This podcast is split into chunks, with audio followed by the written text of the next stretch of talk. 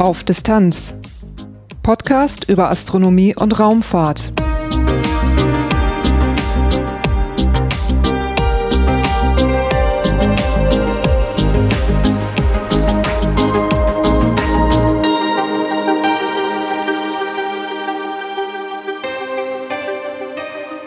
Hallo und willkommen bei Auf Distanz. Dieses ist Episode 83, erschienen am 9. Januar 2024. Im Oktober 2023 gab es wieder die Tage der offenen Tür im Technikzentrum ESTEC der ESA in Nordwijk. Die lasse ich mir schon seit einiger Zeit nicht entgehen und ich besuche diese Veranstaltung jedes Jahr wieder gerne. Und seitdem ich diesen Podcast mache, nutze ich die Besuche natürlich auch für Interviews. Bei den Open Days 2023 hat sich da einiges ergeben. Ich traf mich mit ESA-Generaldirektor Dr. Josef Aschbacher, mit dem Leiter des ESTEC Dietmar Pilz und mit dem angehenden Parastronauten John McFall. Außerdem sprach ich mit Sebastian Brunner über eine spezielle Bonding-Maschine zum Deployment von Strukturen im All, mit Stefan Schuster zum Flugkörper IXV und mit Felice Vanin über die kommende Forum-Mission. Dieses Jahr wird die ESA außerdem die Hera-Mission starten. Darüber konnte ich mich mit Hera Project Manager Ian Cannelly unterhalten. Außerdem hatte ich die Gelegenheit für ein Gespräch mit dem Science-Fiction-Autoren und ehemaligen ESA-Mitarbeiter Alastair Reynolds. Und zum Schluss schaute ich schon fast traditionsgemäß mit Dr. Kai Nöske zum Lagrange-Punkt L2 und ins Jupiter-System. Und wie immer gibt es im Anschluss wieder einen kurzen Teil in eigener Sache. Durch die Sendung führt euch Lars Naber. Titelthema. Heel erg welkom op deze ja, mooie open dag opnieuw. En uh, ja, ik ben ervan overtuigd dat jullie uh, allemaal een fantastische dag gaan hebben. Dieses war die Stimme des niederländischen Astronauten André Kuipers. Fast schon traditionell hält er bei den Tagen der offenen Tür beim Technikzentrum ESTEC eine kurze Ansprache. Mit den eben gehörten Worten begrüßte er die BesucherInnen und wünschte einen fantastischen Tag. Die ESA Open Days beim ESTEC fanden dieses Mal am 7. und 8. Oktober 2023 statt. Der erste Tag war dabei speziell für Menschen mit Beeinträchtigungen vorgesehen, der zweite Tag war dann allgemein für die Öffentlichkeit gedacht. 2023 standen die ESA Open Days im ESTEC unter dem Motto Science Fiction Gets Real, also Science Fiction wird Wirklichkeit. Auch dieses Mal hatte ich die Möglichkeit, mit Dr. Josef Aschbacher zu sprechen. Wir kennen uns aus seiner Zeit als Direktor des Programms für Erdbeobachtung. Seit dem 1. März 2021 ist er ESA Generaldirektor.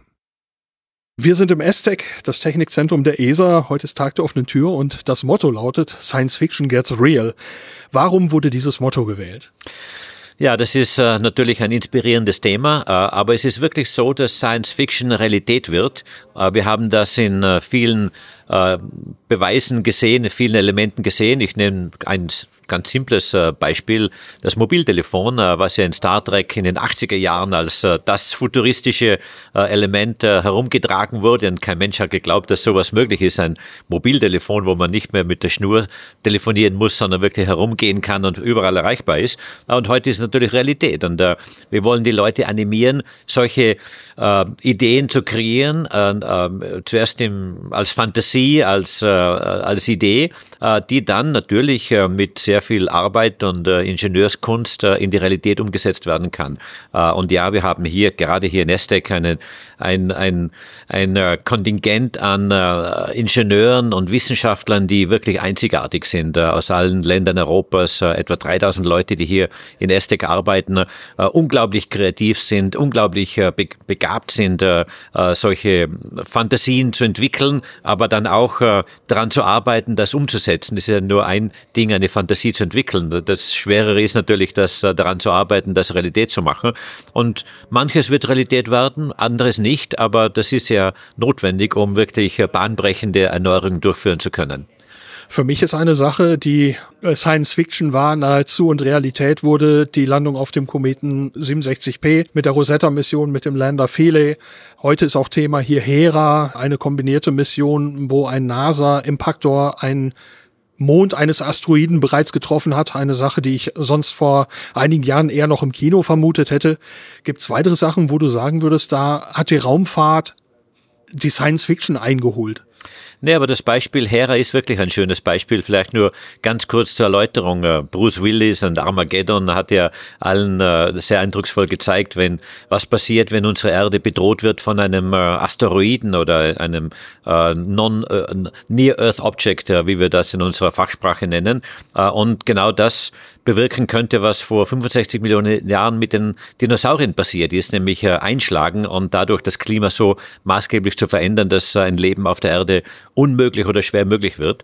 Äh, und das ist natürlich eine Bedrohung. Es ist jetzt nicht unmittelbar vor der Haustür, dass wir morgen einen Kometeneinschlag erwarten, aber ähm, es ist durchaus eine Möglichkeit, dass wir sicherstellen wollen, ähm, erstens zu verstehen, wie die Asteroiden gebaut sind, wie sie zusammengestellt sind und mit der Mission Hera, die ja eigentlich den Asteroiden äh, untersucht, der von der NASA-Mission DART äh, äh, voll getroffen wurde, äh, wie sich so, wie die Komposition sich ändert und, und wie sich auch die, die Laufbahn ändern kann. Und das ist natürlich äh, der Hintergrund. Äh, sollte ein solcher Asteroid auf äh, die Erde zukommen, äh, dann ähm, wollen wir sehen, welche Möglichkeiten gibt es, äh, äh, solche Asteroiden entweder abzulenken, äh, eventuell auch Sprengungen durchzuführen, äh, wie es in Armageddon äh, äh Hollywood Drive äh, natürlich dargestellt wurde. Aber das äh, muss man, dazu muss man verstehen, wie sich, wie so ein Asteroid aufgebaut ist, wie er sich bewegt und wie er sich auch verändert im Laufe der Zeit. Und ja, die Hera-Mission ist,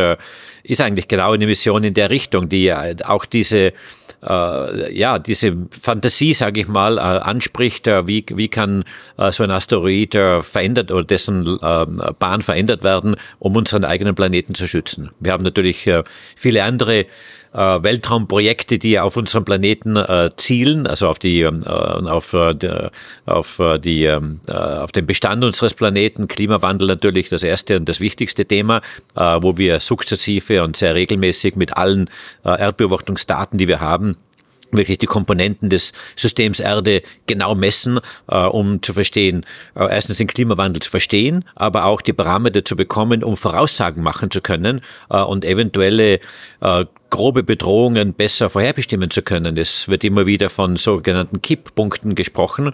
Äh, das sind äh, irreversible Momente, wo das Klima sich so stark verändert, dass sie nicht mehr rückgängig gemacht werden können. Zum Beispiel der Golfstrom, äh, wenn der nicht von, von der Küste Floridas nach Nordeuropa warmes Wasser bringen würde, dann würde unser Klima ganz anders aussehen. Und da gibt es mehrere solche Kipppunkte, die wir natürlich nur dann verstehen können, wenn wir das System Erde besser verstehen können. Und da haben wir wir eins der besten oder vielleicht sogar das beste Erdbeobachtungsprogramm äh, der Welt äh, derzeit äh, in, äh, in Betrieb, das Copernicus-Programm, aber auch die Earth Explorer-Missionen äh, der Erdbeobachtung, die äh, ganz neue Parameter und ganz neue Methoden verwenden, um das System Erde besser zu verstehen. Da ist Europa wirklich, wirklich gut. Ja, da fällt mir gerade die ILUS-Mission ein, die sehr, sehr, sehr erfolgreich war.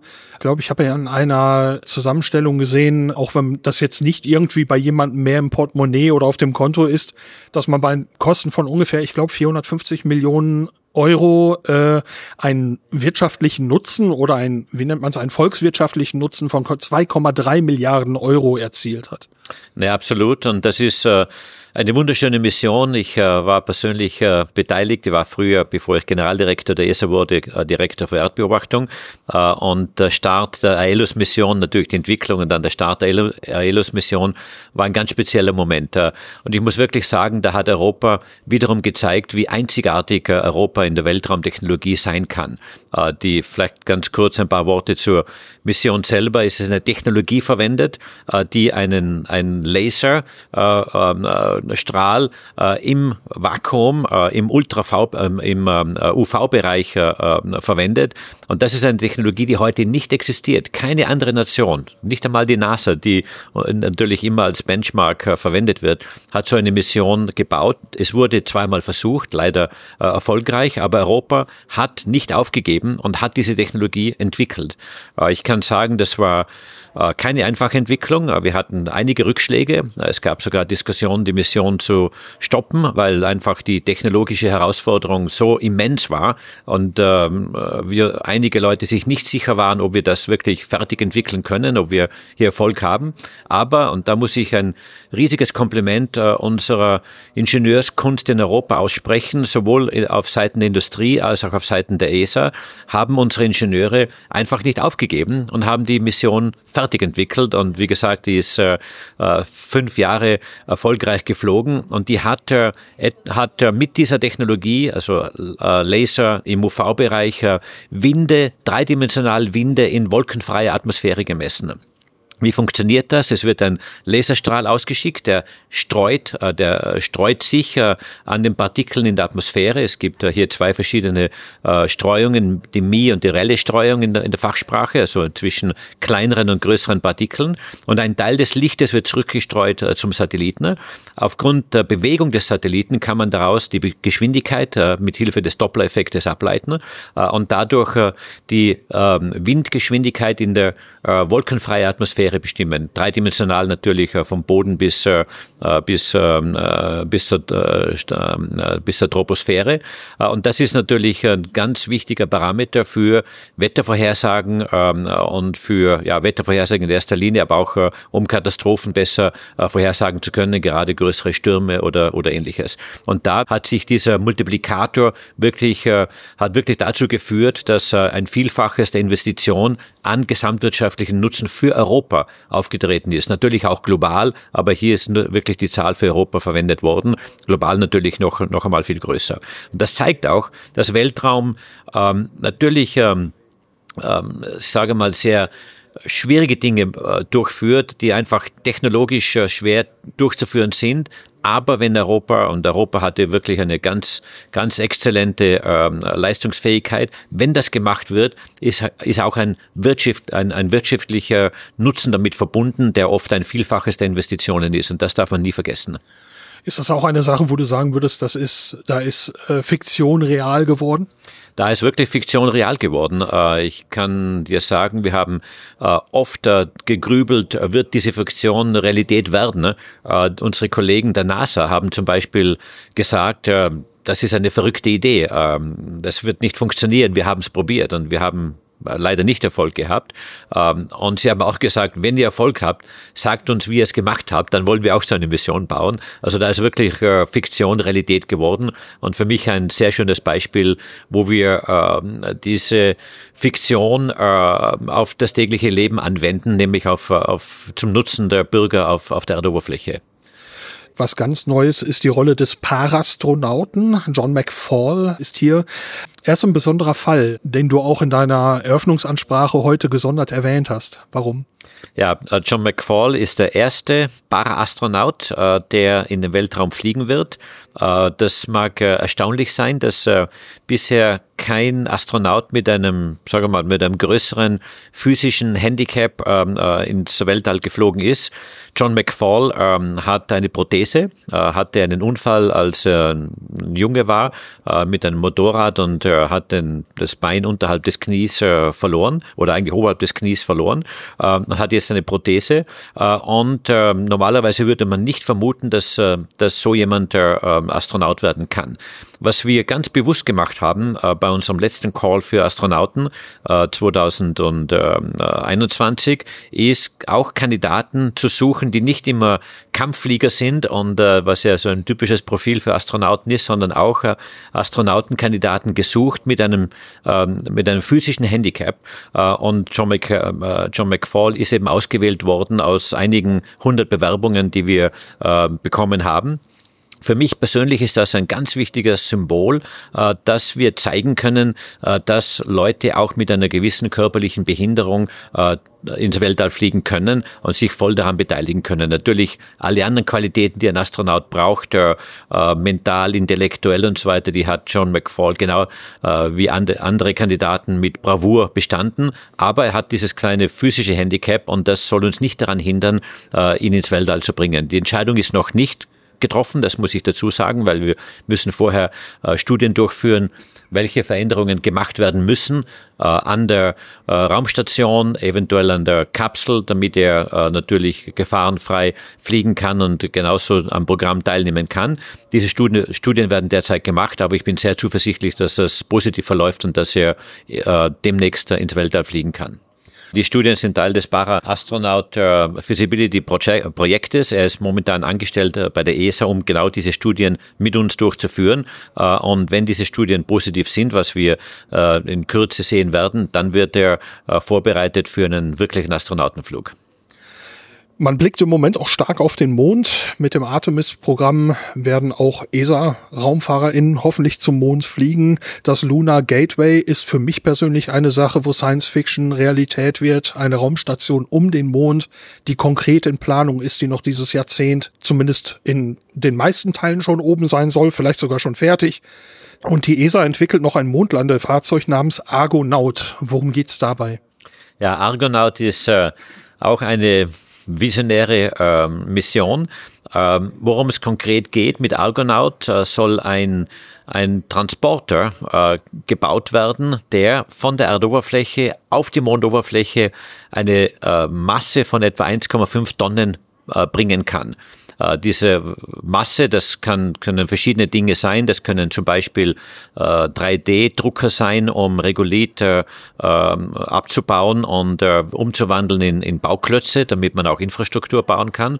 Das können äh, Experimente sein, das können kleine Rover sein, das können verschiedene Dinge sein. Und das ist natürlich das ist natürlich notwendig, wenn man auf dem Mond eine Wirtschaft aufbauen will, diese berühmte Mondwirtschaft, die Moon Economy, äh, weil man braucht natürlich Infrastruktur äh, und dazu dient der Argonaut, äh, der eben, wie gesagt, nicht nur einmal, sondern wiederholt dann verschiedene Objekte von der Erdoberfläche auf den Mond bringen soll.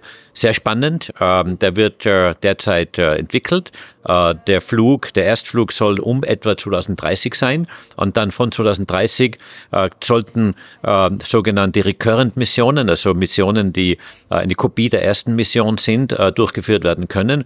Auch mit äh, Beteiligung der Industrie, weil das wird auch in Zukunft ein kommerzielles äh, Feld werden, wo die Industrie auch äh, einen Transport zum Mond anderen Partnern anbieten kann. Sehr spannend und sicher Fiktion heute, aber Realität in der nächsten Dekade.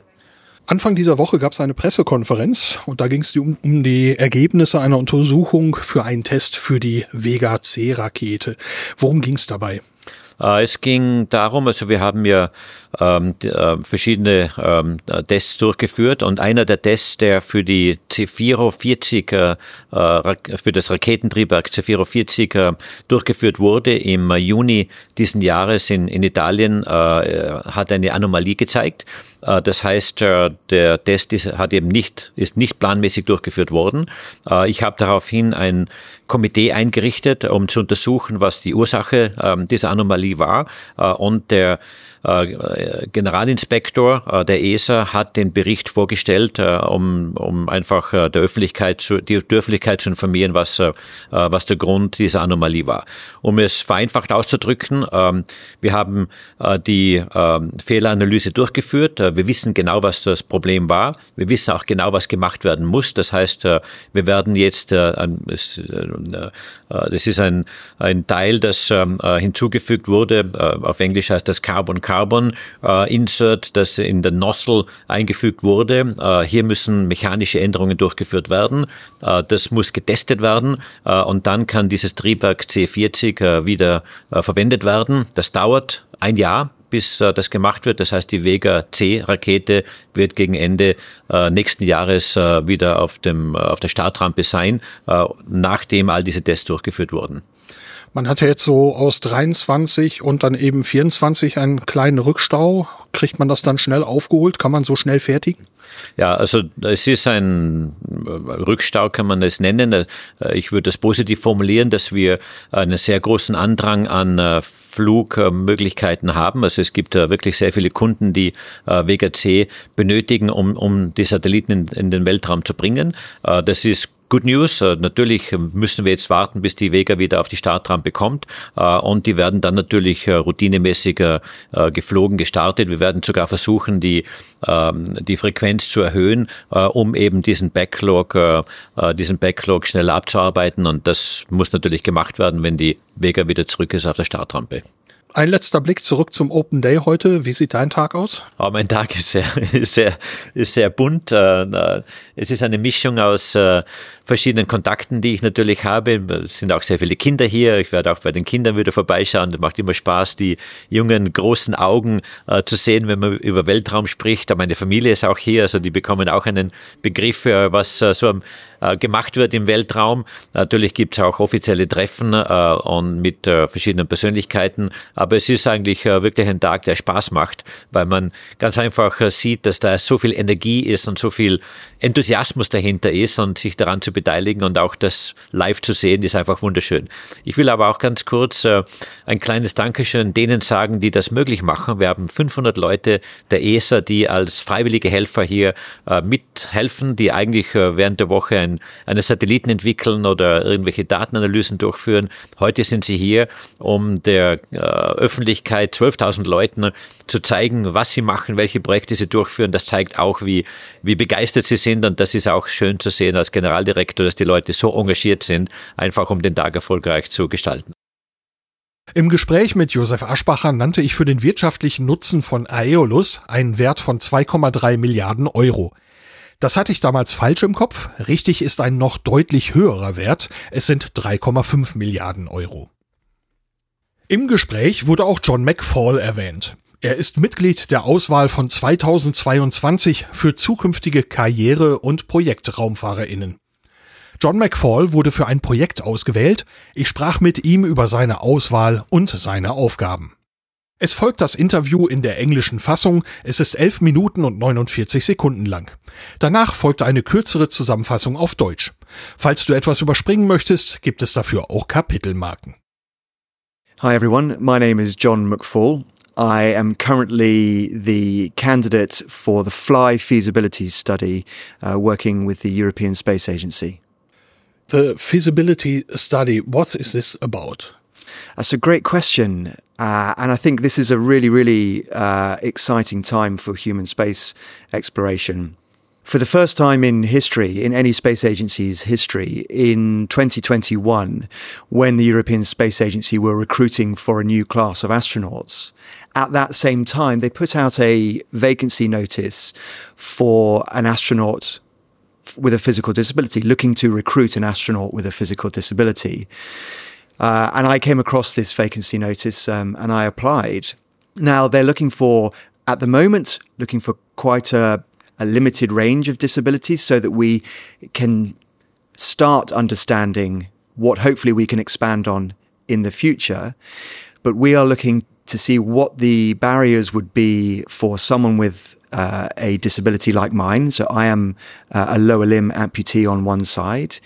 So a disability like mine, what would the problems be getting someone like me to train for?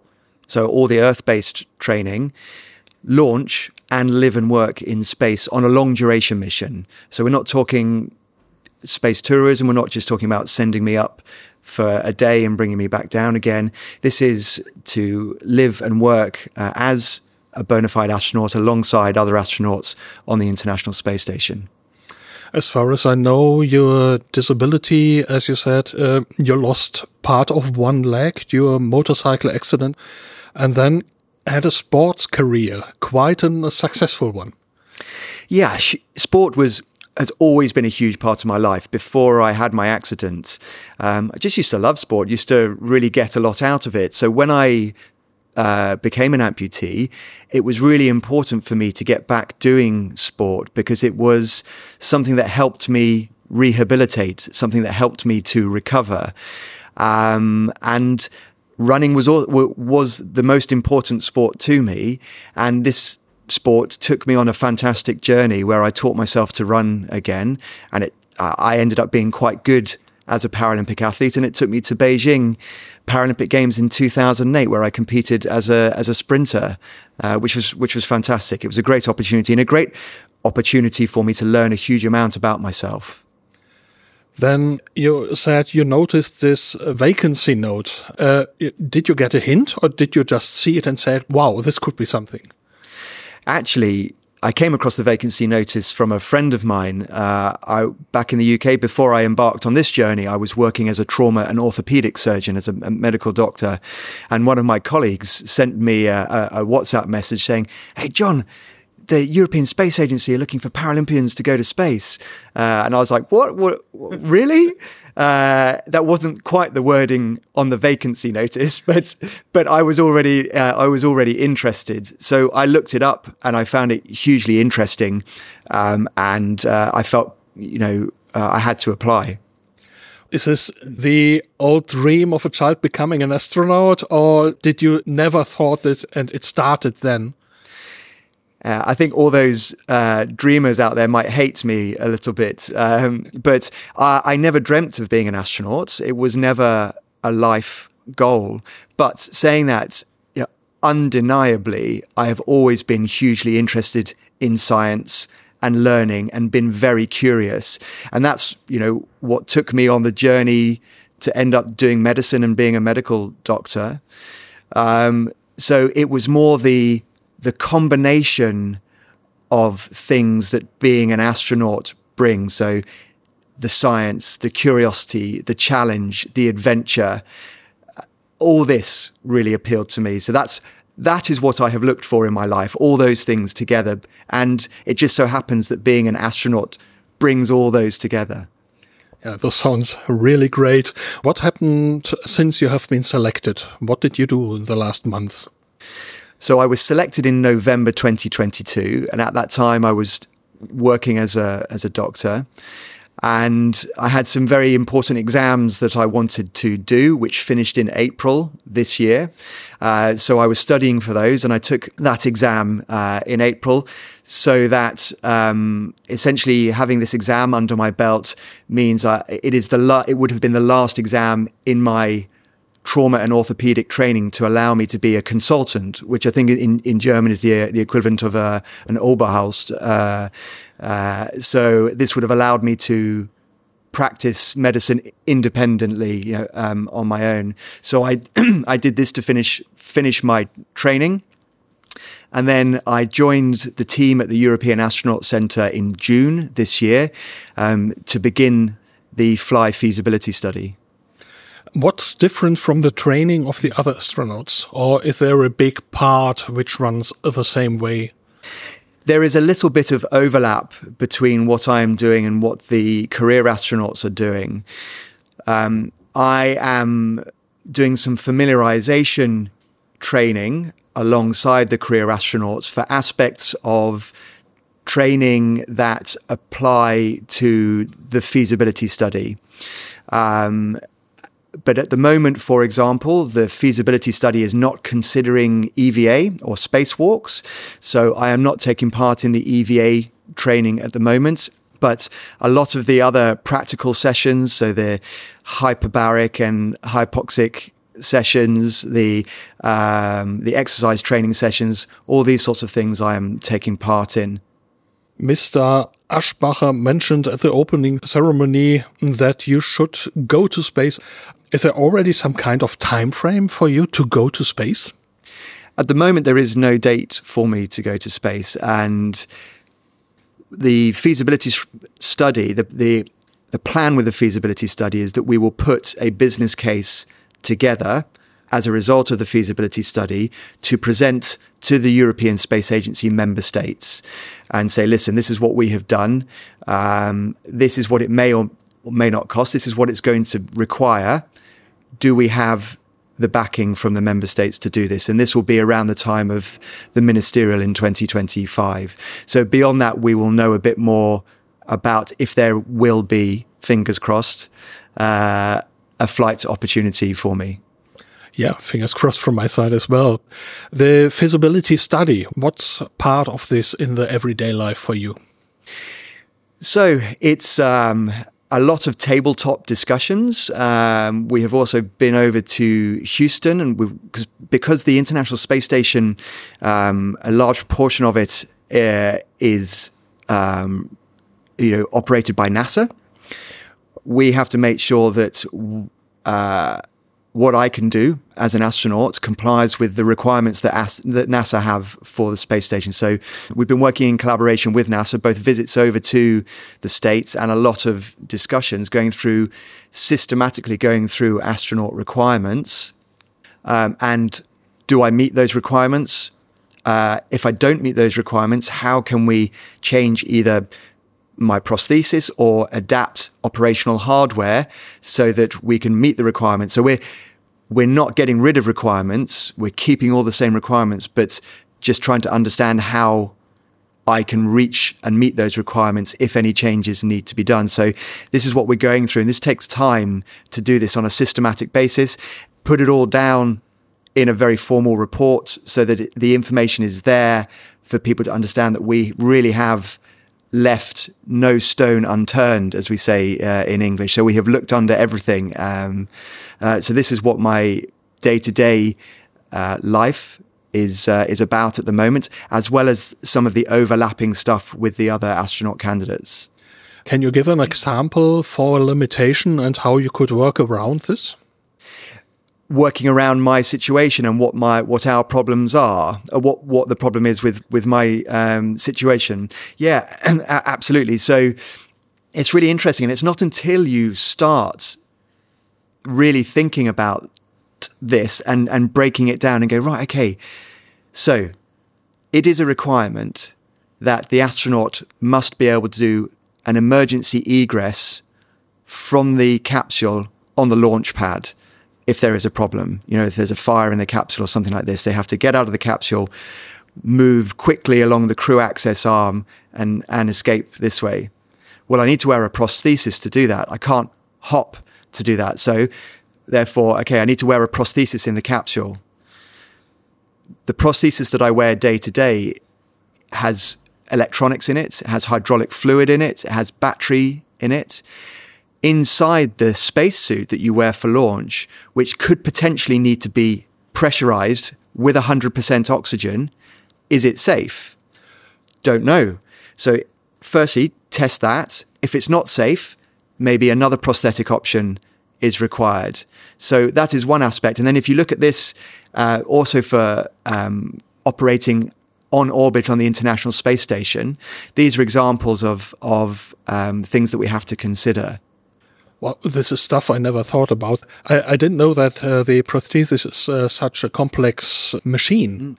If you go to space sometime, uh, Josef Aschbacher mentioned in the opening ceremony that it would be a special mission. Are there already ideas what you would do on this mission? I think it would be a special mission with respect to it being a landmark mission. The first time that uh, a professional astronaut has gone to space for a long duration mission who has a physical disability. We don't yet know when we're going to fly, um, but uh, and and because of that, we don't know the exact experiments that I would do when I uh, when I am up there. But in preparation for any mission, the astronaut works closely with the research teams to work out a portfolio of research studies that they are going to be involved in. And I'm excited to have those talks with um, the relevant people to see what are the uh, projects and studies and research that we can do relating specifically to my uh, disability. I think one interest, what, interesting one might be fluid shift. I'm um, looking at the changes in my stump volume and, and something like this with with regards to microgravity. So something like that might be interesting. Es folgt nun die deutsche Zusammenfassung des Interviews mit John McFall.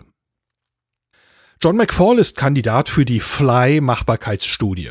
Mit dieser Studie möchte die ESA Möglichkeiten untersuchen, Menschen mit bestimmten körperlichen Beeinträchtigungen als RaumfahrerInnen ins All zu bringen. McFall wurde nach einem schweren Motorradunfall im Alter von 19 Jahren das rechte Bein oberhalb des Knies amputiert. Seitdem trägt er Prothesen.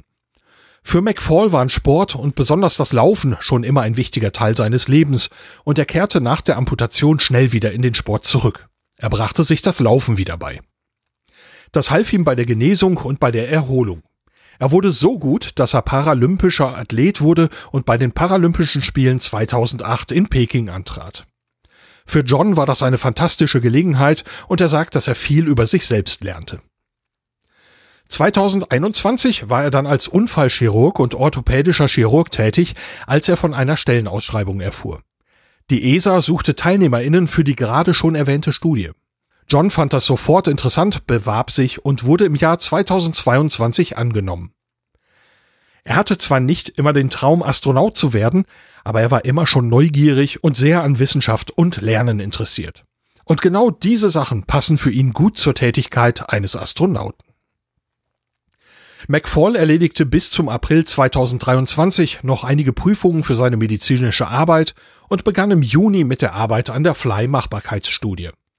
Dabei macht er sich mit der Ausbildung vertraut, die auch die Karriereastronautinnen durchlaufen, damit das für die Studie verwendet werden kann. Das betrifft zwar keine Außenbordeinsätze, aber die Trainingseinheiten zu Überdruck, zu Sauerstoffmangel und Fitness, die durchläuft er mit. Ein großer Teil der internationalen Raumstation ISS wird von der NASA betrieben. Die Machbarkeitsstudie soll zeigen, wo es Schwierigkeiten geben kann und wie man diese lösen kann. Die Anforderungen für eine Reise zur ISS werden für McFall aber nicht geändert. Also wird viel darüber gesprochen, wie McFall die Anforderungen erfüllen kann. Er nannte mir ein ganz praktisches Beispiel. Gibt es vor dem Start einer Raumkapsel ein Feuer oder ähnliches, dann müssen die RaumfahrerInnen die Raumkapsel schnell verlassen und über den Zugangsarm für die Besatzung schnell evakuieren. Dabei reicht Hüpfen nicht, sondern McFall muss laufen können. Dafür braucht er eine Prothese. Die Prothese, die McFall üblicherweise trägt, enthält Elektronik und Hydraulikflüssigkeiten. Der Raumanzug, den McFall beim Start tragen wird, enthält eine Füllung aus 100% Sauerstoff. Man muss also prüfen, ob die Kombination aus Prothese und Raumanzug mit Sauerstoff sicher ist. Falls nicht, braucht McFall vielleicht eine andere Prothese. Und auch für die Arbeit an Bord der ISS müssen einige Dinge berücksichtigt werden. Während der Eröffnungszeremonie zum Open Day erwähnte ESA-Generaldirektor Aschbacher, dass John McFall auf eine spezielle Raumfahrtmission gehen soll. Das betrifft keine besonderen Tätigkeiten während der Mission, sondern die Besonderheit, dass ein Mensch mit einer körperlichen Beeinträchtigung eine Raumfahrtmission antreten soll. Das ist ein Meilenstein und so eine Mission gab es bislang noch nicht. Neben den sowieso für Missionen geplanten Experimenten und Aufgaben wird es auch welche geben, die John McFall alleine betreffen.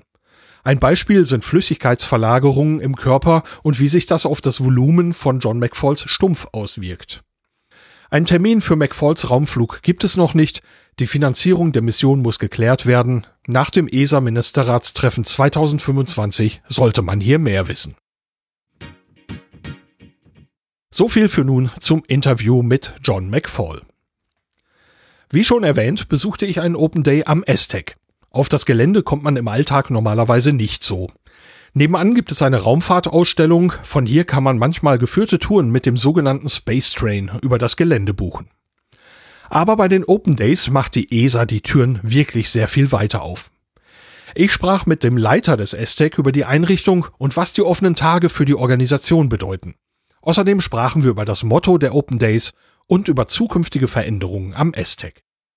Hallo, mein Name ist Dietmar Pilz. Ich bin äh, der neue Direktor für Technologie, Engineering und Quality ähm, bei ESA und auch der Standortleiter hier ähm, bei ESTEC in Nordwijk in, in Holland. Was sind Ihre Tätigkeiten? Was beinhaltet Ihre Rolle hier?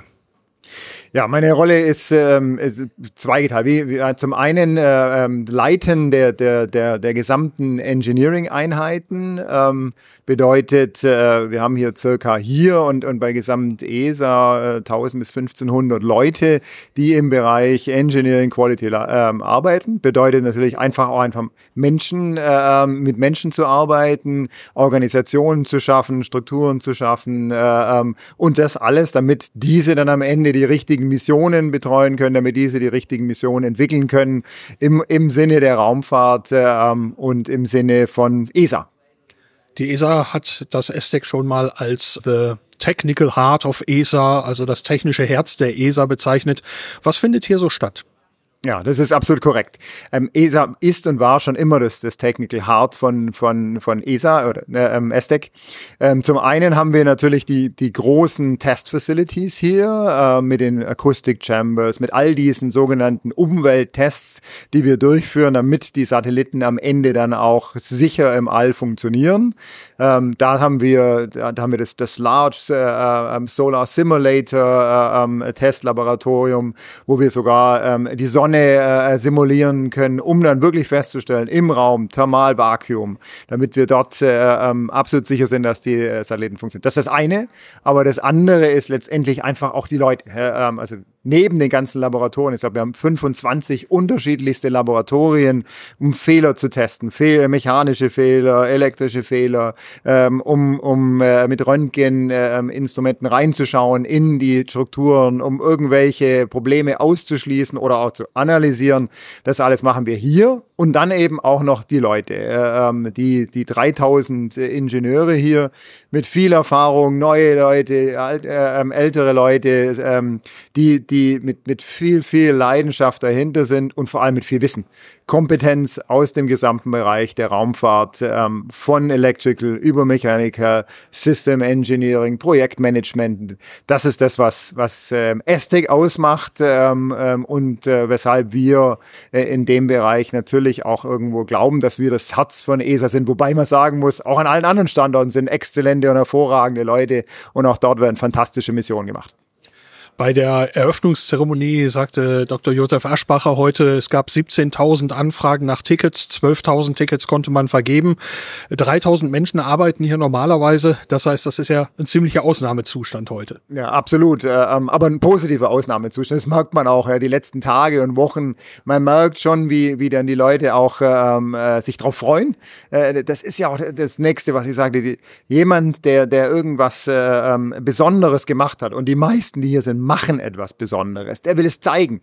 Die Leute sind so begeistert. 500 Freiwillige hier am Wochenende, die, die am Samstag und am Sonntag reinkommen, um ihre Missionen zu zeigen, um ihre Projekte zu zeigen, ihre Experimente zu zeigen, ihre technischen Fortschritte zu zeigen.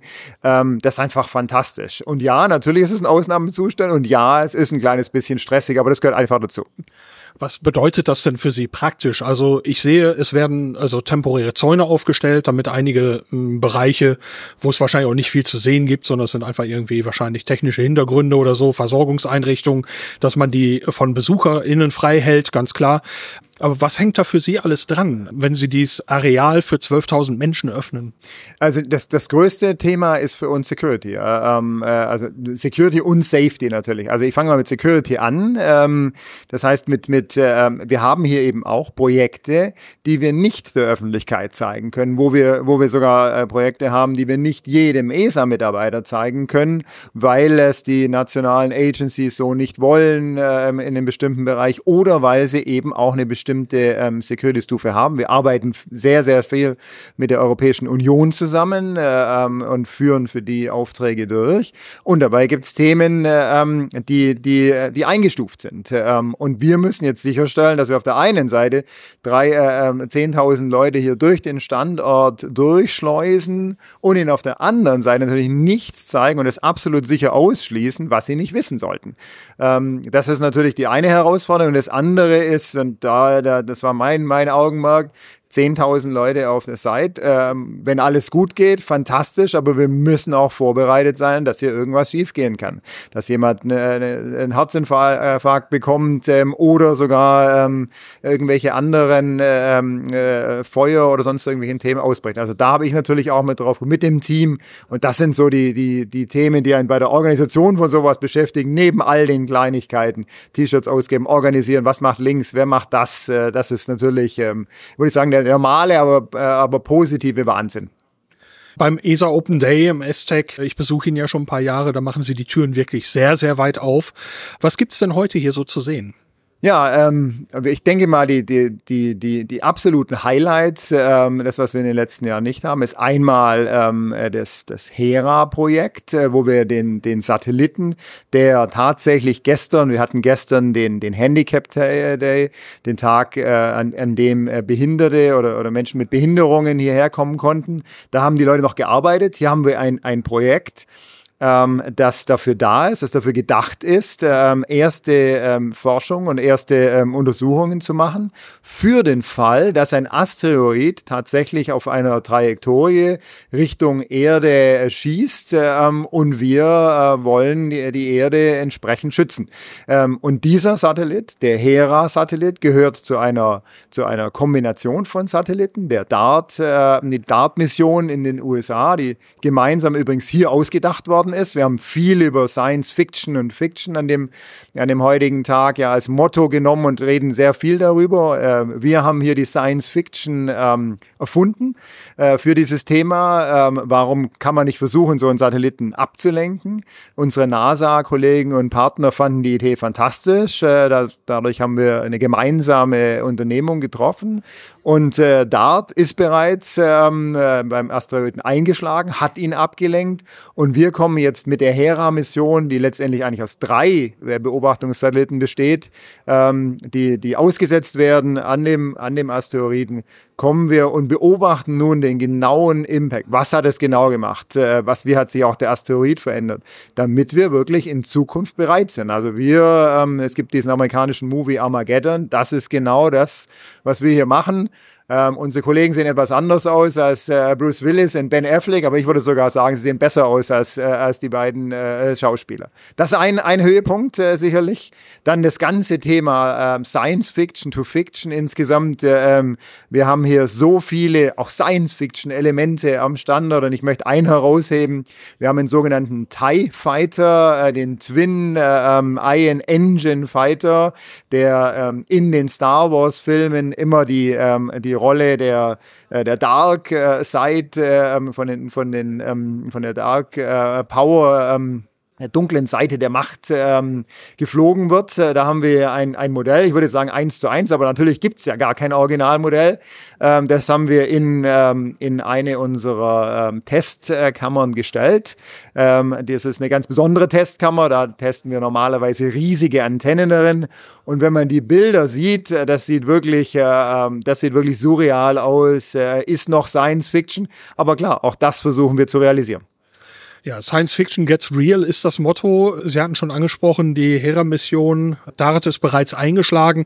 Eine Sache, die vor einem Jahrzehnt vielleicht noch als Science Fiction angesehen worden wäre. Gibt es etwas, wo Sie selber sagen würden, das würden Sie gerne in real sehen? Wo Sie sagen, da gibt es auch eine Perspektive für? Ja, na, äh, natürlich, äh, viele Sachen fallen mir da ein. Äh, ich glaube, wir, wir Menschen sind natürlich immer trotz aller Roboter, trotz aller Automatismen, äh, trotz aller Artificial Intelligence, ähm, würden wir, glaube ich, hätten, hätten wir eine riesige äh, Neugierde und Faszination daran, wenn Menschen tatsächlich weiter als, als zum Mars kommen. Ich denke, das ist sicherlich ein, ein, ein großes Thema Exploration ähm, äh, und das ist schon etwas, was ich gern sehen würde, ein, ein, Mensch auf dem Mars. Und umgekehrt ist es auch ein Thema, das unfassbar schwierig ist. Äh, denn äh, wir wollen ja die Menschen nicht nur zum Mars bringen, wir wollen sie auch zurückbringen, wir wollen sie auch heil zurückbringen. Und da sind immer noch Technologien, äh, wir nennen es immer Enabling-Technologien, die wir noch entwickeln müssen, damit jemand sicher zum Mars kommt und dann auch sicher wieder zurück. Ich sehe hier auf dem Gelände eine Baustelle, die war letztes Jahr auch schon da. Jetzt ist es ein ganzes Stückchen weitergekommen. Was macht das Aztec neu?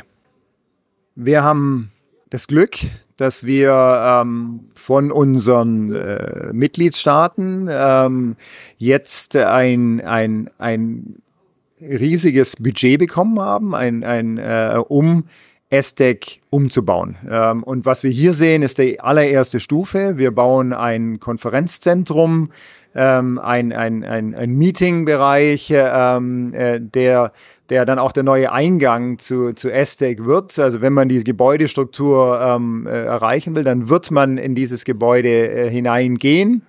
Ähm, das, der, das ist das, was Sie sehen, was jetzt ganz neu ist, jetzt nachdem eben auch die, ähm, äh, die, die, äh, die Gerüste abgebaut worden sind, sieht es natürlich auch entsprechend beeindruckend aus. Ähm, und an dieses werden wir eine Gebäudestruktur anschließen, die Aztec nun wirklich ins 21. Jahrhundert bringen sollte. Ähm, wir haben wir haben momentan sicherlich ein, ein, ein Spagat zwischen, zwischen Innovation, äh, ähm, technischer Kompetenz, zwischen äh, ähm, fantastischen, kreativen Ideen und einer Gebäudestruktur, die leider schon etwas älter ist, ähm, die nicht mehr den, den energetischen äh, ähm, Voraussetzungen genügt, ähm, Rahmenbedingungen genügt, da müssen wir dran arbeiten, aber vor allem die nicht mehr nicht mehr inspirierend ist, die nicht mehr wirklich ähm, die Leute ähm, äh, inspiriert. Ähm, und da haben wir jetzt das Glück, dass wir, dass wir hier loslegen können. Äh, äh, wir haben wir haben ein Budget bekommen von den Mitgliedstaaten. Wir haben ein zusätzliches Budget bekommen. Da sind wir sehr, sehr glücklich darüber hier aus Holland äh, ähm, von der niederländischen äh, Regierung, dass es uns ermöglicht, sowohl für den jetzigen Konzept als auch in Zukunft ähm, wirklich die Gebäudestruktur, die Bürostruktur und natürlich auch äh, zukünftig die Laborstruktur, nicht bloß die Labormittel, nicht nur das Equipment drin, sondern auch die gesamte Struktur zu modernisieren und, äh, und effizienter und auch äh, umweltverträglicher äh, zu gestalten. Werden da auch Gebäude entfallen? Ja, ganz klar. Wir, wir reißen einige Gebäude ab.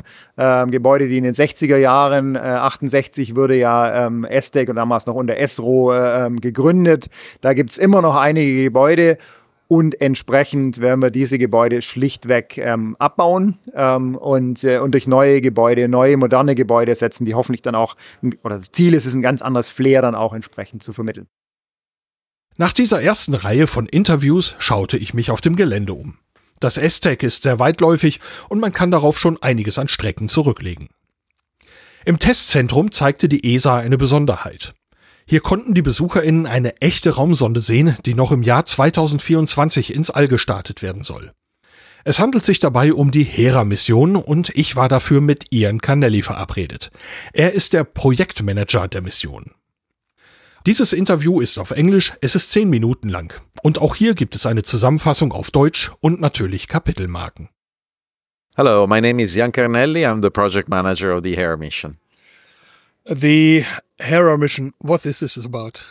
It is about defending planet Earth from asteroids. It's a planetary defense mission to test uh, a technique to change the trajectory of an asteroid and prevent collisions with Earth. So the Hera spacecraft um, will reach an asteroid that was hit by a NASA spacecraft called DART, and we'll do all the scientific investigation to understand exactly what has happened during the impact and be able to use this technique in the future if needed. There was an idea for a program or project before called AIDA, the Asteroid Impact and Deflection Assessment, and that the European part was AIM. This part was not realized, but Hera took over this part. Correct. He's like a phoenix, right? He just reborn from the ashes. That yeah. So there were, of course, putting space to, space programs together. It's uh, always a difficult task. Uh, you need to convince politicians, industry, uh, everybody to push in the same direction. So indeed, in 2016, this didn't happen. We didn't get enough funding. Uh, but uh, thanks to a lot of work and support from some of the countries involved, we managed to redefine the mission called now HERA uh, to be approved in 2019. And now you today you can see it uh, here in Aztec in the test center. This phoenix from the ashes, what's the difference to AIM if you look at HERA today? So AIM had uh, different instruments uh, we even had a optical communication experiment. So the main, let's say the main difference between AIM and HERA is that we simplified some of the overly complex parts of AIM and we added more instruments uh, to increase the scientific return uh, of the HERA mission. One of the incredible things that uh, HERA has done uh, if you think that it was approved in 2019. So the contract with industry to build it was signed in 2020. And in 2023, only three years later, the spacecraft is finished and here for testing uh, before launch. Uh, this is something that has never been done before. And it's quite remarkable if you think that in the in between we also had a pandemic. Uh, so what industry? I think this is really what we call new space. The, we invented a new way to work with industry. We used uh, even automotive parts on the Hera uh, we worked hand in hand to create something completely new. The DART probe hit the asteroid's moon Dimorphos on 26 September 2022, so over a year ago. What happened then? What were the effects? So the scientists had predicted a change in its orbit uh, period of five minutes. Uh, the orbit period is 11 hours. Uh, and then the measured uh, change was 32 minutes. So, what is that uh, makes the difference between 5 and 32 minutes? So, which means that the deflection was a lot stronger than what the scientists had predicted. Uh, this is the key question that the Hera mission will have to uh, answer. So we need to understand exactly what is the interior, interior structure of the asteroid, if there are voids or if it's a monolithic rock. We need to understand the composition, its mass, its physical and dynamical properties. All of this is what Hera is about. We really need to be able to reproduce this experiment on our computers in our simulation, calibrate our models so that if a real asteroid comes to the Earth, we know how to deflect it. Hera should be launched in October 2024. How long will the journey take? Actually, the launch window is uh, opens on the 7th of October and okay. finishes on the closes on the 27th of October, and the journey will take two years. Uh, so we will arrive in October 2026. That's when we start the uh, the rendezvous phase, and then what we call close proximity operations, so close to the asteroid, will start uh, slightly before Christmas and continue through uh, the following year. Now, then it's uh, several years ago then uh, that DART hit uh, the moon Dimorphos. What's the way to find out what you want to find out with Hera? What will Hera measure? So Hera will measure first of all its mass, uh, the, because the mass you cannot understand from Earth, and uh, this is a key parameter. Uh, the second thing is to have a complete new shape model. We have a shape model before the impact because DART saw it, so the scientists were able to reconstruct. But of course, nothing uh, remains after the DART impact of the spacecraft, so we need to go there again now and see how the shape has changed and then the composition. So all of these are properties that have not changed from the impact today because in space there's no weather, there's no wind, there's no water. So which means that uh, uh, all the properties we want to measure remain unchanged. Hera will consist of a space probe, but will also deploy two CubeSats.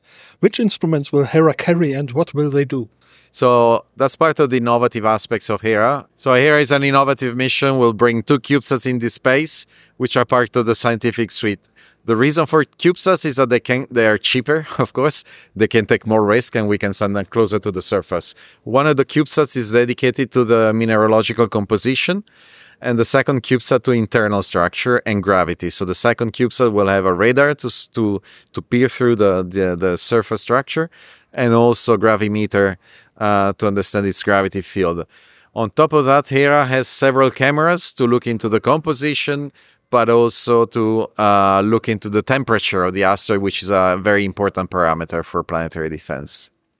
There is one special thing about this mission. It's uh, the already mentioned funding. What's so special about Hera there? Hera is probably the cheapest mission in deep space for uh, that was done so far.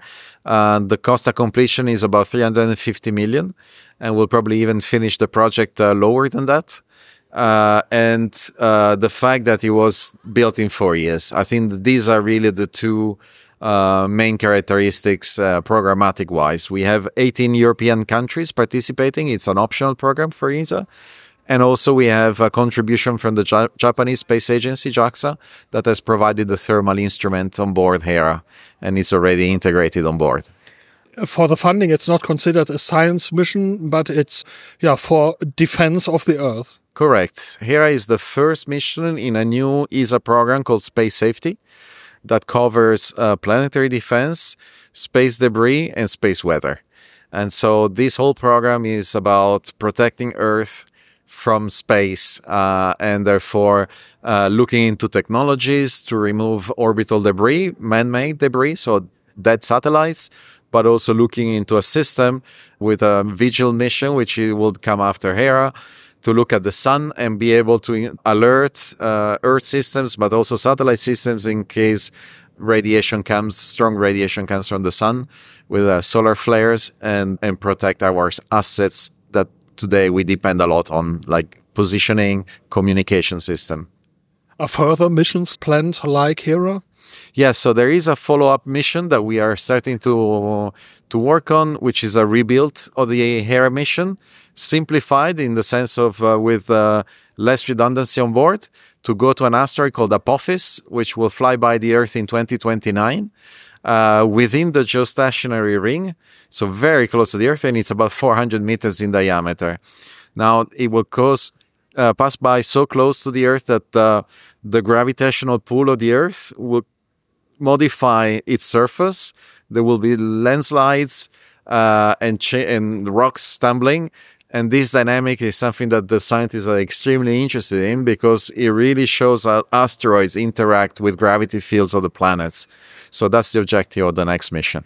Wow, sounds like very exciting. Hera is on display today in the test center at ESTEC. I think it's a special effort to make this possible. Yes, it's fantastic. And uh, I, I really feel privileged from Gaetan Piret and some of the colleagues who are in, in charge of the test center. Uh, we managed to open a corridor where normally you have to walk through, you know, completely covered uh, to, uh, to, protect from uh, from dust. So we have special windows where uh, public can see the real satellite. But not only that, you can also see the test facilities. You can see the Phoenix chamber where we'll do the thermal vacuum. You can see the shaking platforms. You can see the rooms where we do electromagnetic compatibility. So all of these facilities that are used to qualify a spacecraft before launch. What are the next steps for Hera from here? So tomorrow morning, we take the satellite from where you see today to the shaker and we start shaking the satellite. After the shaking, uh, we will do some functional tests and then we go into TVAC, so thermal vacuum. After thermal vacuum, we do electromagnetic compatibility and then we have the satellite certified for flight. How long will this take to take all the steps? All of this until February. And then from February to launch, all we do is functional testing. So it's basically software debugging. we have a lot of bugs. so we oh. need to make sure that everything works. Okay. Thank you so much. All the best. Thank you very much. My pleasure. Es folgt nun die deutsche Zusammenfassung des Interviews mit Ian Canelli. Wie schon erwähnt, ist Ian Canelli der Projektmanager der Hera-Mission. Damit möchte man Möglichkeiten erforschen, die Erde vor Asteroiden zu schützen. Es geht dabei um eine Technik, die Flugbahn eines Asteroiden zu ändern und so eine mögliche Kollision mit der Erde zu vermeiden. Ziel ist der Doppelasteroid Didymos, dessen Komponente Dimorphos vom Raumfahrzeug DART der NASA absichtlich getroffen und abgelenkt wurde. Hera soll dort all die wissenschaftlichen Untersuchungen vornehmen, damit man versteht, was während des Einschlags passierte und ob man diese Technik in der Zukunft nutzen kann, wenn man sie braucht. Vorläufer des Projekts war ein Projekt namens AIDA, kurz für Asteroid Impact and Deflection Assessment. Übersetzt bedeutet das etwa Asteroideneinschlag und Ablenkungsbewertung. Und das beschreibt auch das aktuelle Vorhaben schon sehr gut. Dabei waren die Raumsonde DART der Beitrag der NASA und eine Raumsonde AIM der Beitrag der ESA. Der wurde aber nicht finanziert und somit nicht realisiert. Ian Canelli bezeichnet Hera nun als einen Phönix, der aus der Asche wiedergeboren wird. Hera wird den Teil von AIM übernehmen, dafür wurde Hera vereinfacht. Man verzichtet auf überkomplexe Teile von AIM und zum Beispiel auch auf ein Experiment zur optischen Kommunikation. Stattdessen wurden Dinge hinzugefügt, um mehr Wissenschaft zu ermöglichen. Eine Besonderheit von Hera ist die schnelle Realisation. Der Vertrag mit der Industrie wurde 2020 unterschrieben, im Herbst 2023 war die Raumsonde dann fertig für den Test vor dem Start. Ian Canelli sagt, das wurde so schnell noch nie gemacht und es sei bemerkenswert, wenn man auch noch an die Pandemie denkt. Die Kosten betragen etwa 350 Millionen Euro und möglicherweise bleibt man sogar noch darunter. Damit wäre Hera wahrscheinlich die günstigste Deep Space Mission bislang. 18 europäische Länder sind beteiligt. Die Finanzierung von Hera ist die erste aus einem neuen Programm für Weltraumsicherheit. Dieses Programm deckt die Bereiche planetarische Verteidigung, Weltraumschrott und das sogenannte Weltraumwetter ab. Das Startfenster für Hera beginnt am 7. und endet am 27. Oktober 2024. Die Reise zum Asteroiden wird zwei Jahre dauern. Im Oktober 2026 soll Hera dann am Ziel sein. Man wird sich dem Asteroiden immer weiter annähern und ab Dezember 2026 und über das folgende Jahr soll dort gearbeitet werden. Der Einschlag der NASA-Sonde DART auf Dimorphos liegt schon ein bisschen zurück. Das war am 26. September 2022. Wenn also Hera dort eintrifft, liegt das Ganze schon mehrere Jahre zurück. Trotzdem soll Hera in der Lage sein, die Auswirkungen des Einschlags noch gut zu untersuchen. Das Fehlen von Wetter, Wind und Wasser ermöglicht die Messung von Eigenschaften, ohne dass sie sich in der Zwischenzeit verändert haben.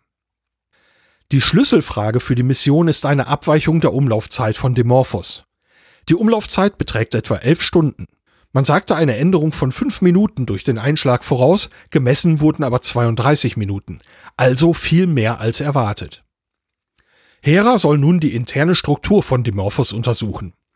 Die Form wird sich durch den Einschlag verändert haben. Außerdem möchte man wissen, ob er ein solider Körper ist oder ob es Hohlräume gibt. Auch die Zusammensetzung, die Masse sowie statische und dynamische Eigenschaften sollen bestimmt werden. Man möchte das Einschlagexperiment in Computersimulationen nachstellen können und damit Rechenmodelle kalibrieren. Wenn dann wirklich ein Asteroid die Erde bedroht, möchte man wissen, wie man ihn ablenken kann. Für die Messungen verfügt Hera über mehrere Kameras für verschiedene Zwecke. Außerdem kann Hera zwei kleine CubeSats aussetzen. Mit diesen kann man höhere Risiken eingehen und sie näher an den Asteroiden schicken. Einer der CubeSats soll die mineralogische Zusammensetzung bestimmen, der zweite verfügt über ein Radarsystem und ein Gravimeter zur Untersuchung der Oberflächenstruktur und Gravitation. Die japanische Raumfahrtagentur JAXA trägt ein Thermalinstrument bei. Die ESA plant bereits eine Nachfolgemission. Diese ist nochmals vereinfacht mit weniger Redundanz an Bord. Die Sonde soll zum Asteroiden Apophis fliegen. Der ist ein besonderer Fall, weil er 2029 der Erde näher kommen soll als die Satelliten in geostationären Umlaufbahnen. Der Asteroid hat einen Durchmesser von 400 Metern. Der kommt nun der Erde so nah, dass die Gravitation der Erde diesen Asteroiden verändern soll. Es wird Landrutsche und Felsbewegungen geben und darum sind die WissenschaftlerInnen sehr interessiert, weil es zeigt, wie Asteroiden mit dem Gravitationsfeld von Planeten interagieren. Nochmal kurz zur Raumsonde Hera. Diese Sonde wurde staubgeschützt beim ESA Open Day im Testzentrum gezeigt. Auch viele der Testeinrichtungen konnten besucht werden. Vor dem Start im Oktober wird Hera hier gerüttelt, es folgen funktionale Prüfungen und dann folgen die Vakuumkammer und elektromagnetische Tests. Außerdem hat die Software noch viele Fehler, die behoben werden müssen. Danach ist Hera dann bereit für den Start. So viel zum Interview mit Ian Canelli. Zur Hera-Mission wird es bestimmt noch eine ausführliche eigene Episode geben. Beim Open Day besuchte ich auch wieder den sehr langen Main Corridor, also den Hauptkorridor. Hier stand auf einem Tisch eine Maschine, die ich in dieser Art noch nie gesehen hatte. Zum Glück stand ein Mitarbeiter der ESA mit dabei und konnte mir erzählen, worum es dabei geht. Hallo, mein Name ist Sebastian Brunner. Ich bin in der Mechanismen-Sektion der ESTEC tätig. Hier haben wir vor uns eine In-Orbit-Bonding-Maschine. Das Prinzip ist hier, dass äh, sozusagen die ähm, lange Strukturen im Weltraum aufgespannt werden können. Das wurde bereits vor über 20 Jahren in Dresden, in Coswig entwickelt von meinen Kollegen damals. Ich habe hier einen kleinen Anteil damals gehabt, weil ich damals bei der Firma gearbeitet habe.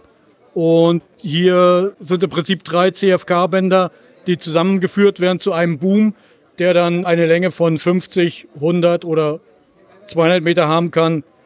Das CFK, was wir hier auf der Rolle haben, ist nur zur Demonstration der Technologie äh, da und ist etwa 2,50 Meter lang. CFK, worum handelt es sich dabei?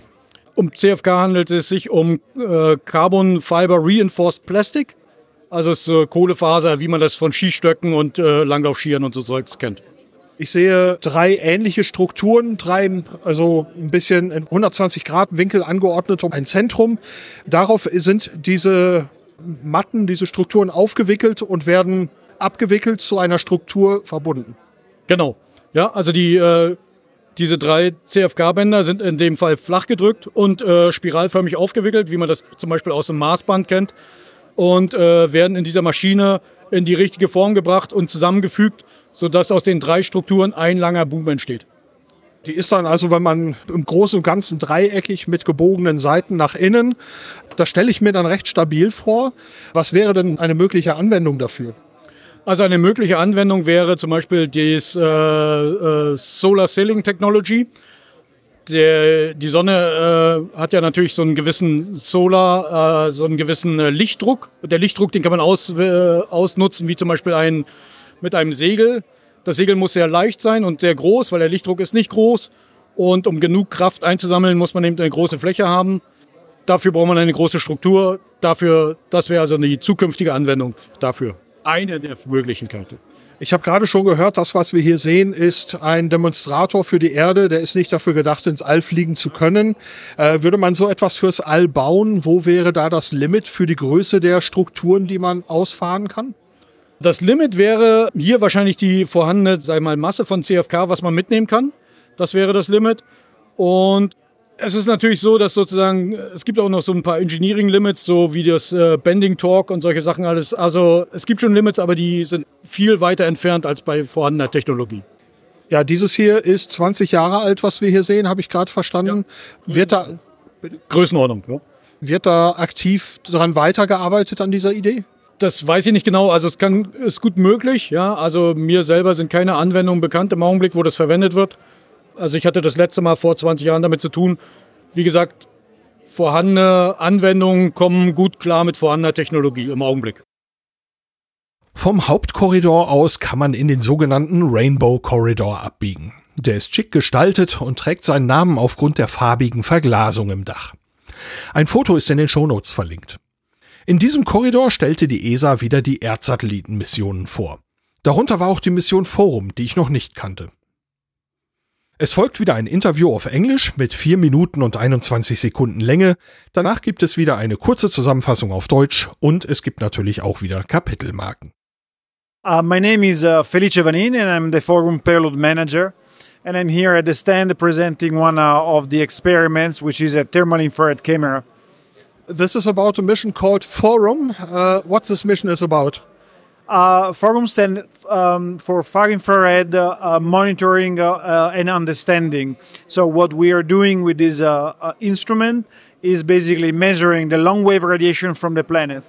to use simplistic words, we as a planet Earth are warmed up, so to say, from from our star, the closest star, which is the sun, and what we're getting in terms of electromagnetic waves, we are radiating it back into space. So the far infrared is a part of the spectrum that has never been explored, never been measured, and in particular never been down from space. So by doing that, the aim of the mission is to establish whether or not our planet is warming up as a consequence of uh, uh, CO2 emission, for example, or actually uh, cooling uh, and actually getting colder, which is really not what we, we are experiencing, at least here in the Netherlands with this satellite you could do something like a heat map from the Earth? It's not only really a heat map. Uh, the heat map is done uh, actually it's very specific from other missions like sentinel-3 where we have uh, uh specific uh, instruments like slstr which are really aimed to map uh, continuously uh, the temperature of oceans and lands. Uh, here, what we're doing is, in particular, going to the whole spectrum, investigating this part of the spectrum that has never been explored so far, with a specific aim of, that I just mentioned to you before. So this stand that here is behind me at this uh, uh, event is just to show uh, visitors that there are indeed different spectrum what is the concept of spectrum and how uh, just by using a thermal infrared camera how this is behaving uh, with respect to for example the visible light that is what we what we used to see with our own instruments which are our eyes. How big are the areas you are going to investigate? Of course we will investigate the whole planet in the sense that uh, the aim of the mission is to map the emissions coming from all over the planet there are models that uh, at the moment they're used by the scientific community uh, to understand what is the planet radiating in space. But those models are based indeed only on analytical predictions and are not backed up from data. So, what we want to do with Forum is to provide back information and data so that they can have uh, modelizations which are not anymore so little accurate, but much more accurate. And we have an understanding indeed of what the planet and the future will, will be for us. What's the state of uh, the Forum mission? Is this uh, already uh, so planned so far that it really will be launched, or is it a concept? No, no, it's not a concept. It has been approved as Earth Explorer uh, 9 uh, already a few years back.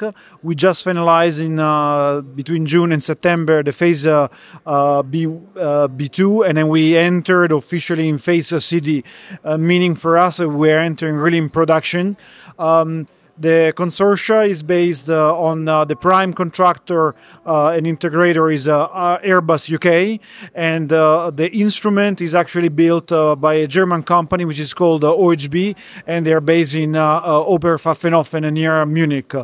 So I was saying that the all con- industrial consortia, the the instrument prime uh, is uh, OHB in Germany, but then a lot of other suppliers from the instruments, and I'm the instrument manager, so I know all at least the consortia. They're based uh, scattered through Europe between Spain, Italy, France, and so on.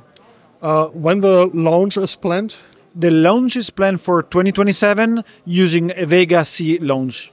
How long does uh, will the mission take? What's the lifetime? The operational lifetime is five years hopefully longer, depending on uh, the success of the launch. Es folgt nun die deutsche Zusammenfassung des Interviews mit Felice Vanin. Felice Vanin ist der Payload Manager für die Mission Forum. Auf dem Open Day präsentierte er ein Experiment mit einer Thermo-Infrarotkamera. Bei der Mission Forum soll langwellige Infrarotstrahlung gemessen werden, die von der Erde abgestrahlt wird. Die Erde wird von der Sonne mit elektromagnetischer Strahlung erwärmt, strahlt diese aber auch wieder ins All ab. Forum soll nun einen Bereich des Spektrums untersuchen, der noch nie aus dem All untersucht wurde, nämlich den Bereich des fernen Infraroten. Daher rührt auch die Abkürzung Forum. Sie steht für Far Infrared Outgoing Radiation Understanding and Monitoring. Auf Deutsch etwa Verständnis und Überwachung der ausgehenden Strahlung im fernen Infrarot. In stark vereinfachten Worten beschrieb Felice Vanin, was man herausfinden möchte, ob sich die Erde erwärmt, zum Beispiel durch Kohlenstoffdioxid oder abkühlt. Letzteres würde man zumindest in den Niederlanden nicht bemerken. Es geht dabei nicht um die Erstellung eines Wärmebilds, sondern um die Verbesserung von Modellen. Diese basieren bislang nur auf Vorhersagen, aber noch nicht auf Daten in dem Bereich des fernen Infraroten. Forum soll oberhalb der gesamten Erde Daten gewinnen. Die Mission ist mittlerweile aus dem Konzeptstadium heraus und wurde vor einigen Jahren als Earth Explorer 9 genehmigt. Man wird nun in die Phase der Produktion übergehen. Hauptauftragnehmer ist Airbus in Großbritannien, das Instrument soll von OHB aus Oberpfaffenhofen kommen. Es gibt aber noch eine Reihe weiterer Zulieferer aus anderen Ländern wie Spanien, Italien, Frankreich und anderen.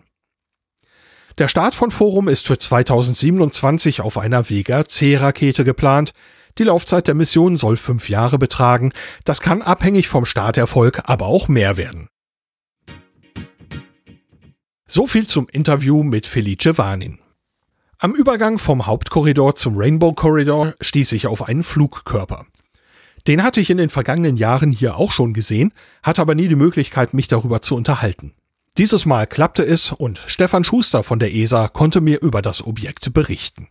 Wer bist du? Was machst du? Ich bin hier bei der ESA angestellt in der Aero Thermodynamics and Flight Vehicle Engineering Section. Und was unser Team, unsere Abteilung macht, ist quasi alles, was irgendwie in der Atmosphäre oder im Weltraum fliegt. Das sind Raketen, das sind Wiedereintrittskörper, wie wir sie hier haben. Das sind aber genauso Landing Vehicles, die zum Beispiel auf dem Mond oder auf dem Mars landen. Und wir schauen uns alles an, von Antrieb der Raketen bis über die Aerodynamik von den Wiedereintrittskörpern und versuchen quasi das alles in eine Box zu packen und das Beste daraus zu machen. Wiedereintrittsfahrzeug, war das das richtige Wort? Genau, Re-Entry Vehicle. Im Raumfahrtbereich ist man meistens mehr an die englischen Wörter äh, gewohnt, aber Wiedereintrittskörper, genau. Was tut denn dieser Körper? Ich meine, es ist die eine Sache, wie man Dinge von der Erdoberfläche in den Weltraum bringt, zum Beispiel Satelliten. Ähm, für andere Objekte ist es genauso wichtig, okay, wie komme ich jetzt vom Erdorbit wieder zurück zur Erdoberfläche? Vielleicht nicht so wichtig für Satelliten, aber vor allem, wenn man jetzt zum Beispiel Astronauten hat oder andere Experimente, die man an Bord der ISS hat, die will man wieder zurück auf die Erdoberfläche bringen. Das heißt, man muss Flugzeuge oder Flugvehikel designen, die eben äh, imstande sind, diesen Wiedereintritt zu ähm, ermöglichen. Das Hauptproblem ist natürlich, dass man, wenn man zum Beispiel vom Erdorbit zurückkommt, man bewegt sich mit ungefähr 28.000 km/h Und wenn man zurück auf der Erdoberfläche ist, will man idealerweise 0 kmh oder so langsam wie möglich sein. Und das ist eben die ganze Krux bei dieser ganzen Sache. Da gibt es eben verschiedene Varianten dazu, verschiedene Konzepte. Ähm, das klassische Konzept, das man auch historisch gesehen am längsten hat, sind äh, Kapseln, wie man zum Beispiel Apollo hat. Apollo ist, ich sage jetzt mal überspitzt gesagt, Kapseln sind relativ einfache Form. Wir wissen, wie sie sich verhalten, haben aber den Nachteil, dass sie sich ein bisschen verhalten wie ein Stein. Das heißt, man, die fliegen durch die Atmosphäre, aber man hat selber als Astronaut oder als Kontrollzentrum relativ wenig Kontrollmöglichkeiten, wenig Manövrierfähigkeiten, wie sich das bewegt. Das andere Extrem ist, man auch gesehen, ist so ein geflügeltes Vehikel, Space Shuttle zum Beispiel, was sehr viel komplexer aussieht, aber auch sehr viel komplexer ist, ähm, mit diesen ganzen kleinen, großen Flügelchen. Ist komplexer, aber man hat viel mehr Freiheit, Möglichkeiten über die Kontrolle. Und hier stehen wir vor dem sogenannten IXV. Das steht für Intermediate Experimental Vehicle. Und das ist ein sogenanntes Lifting Body Concept.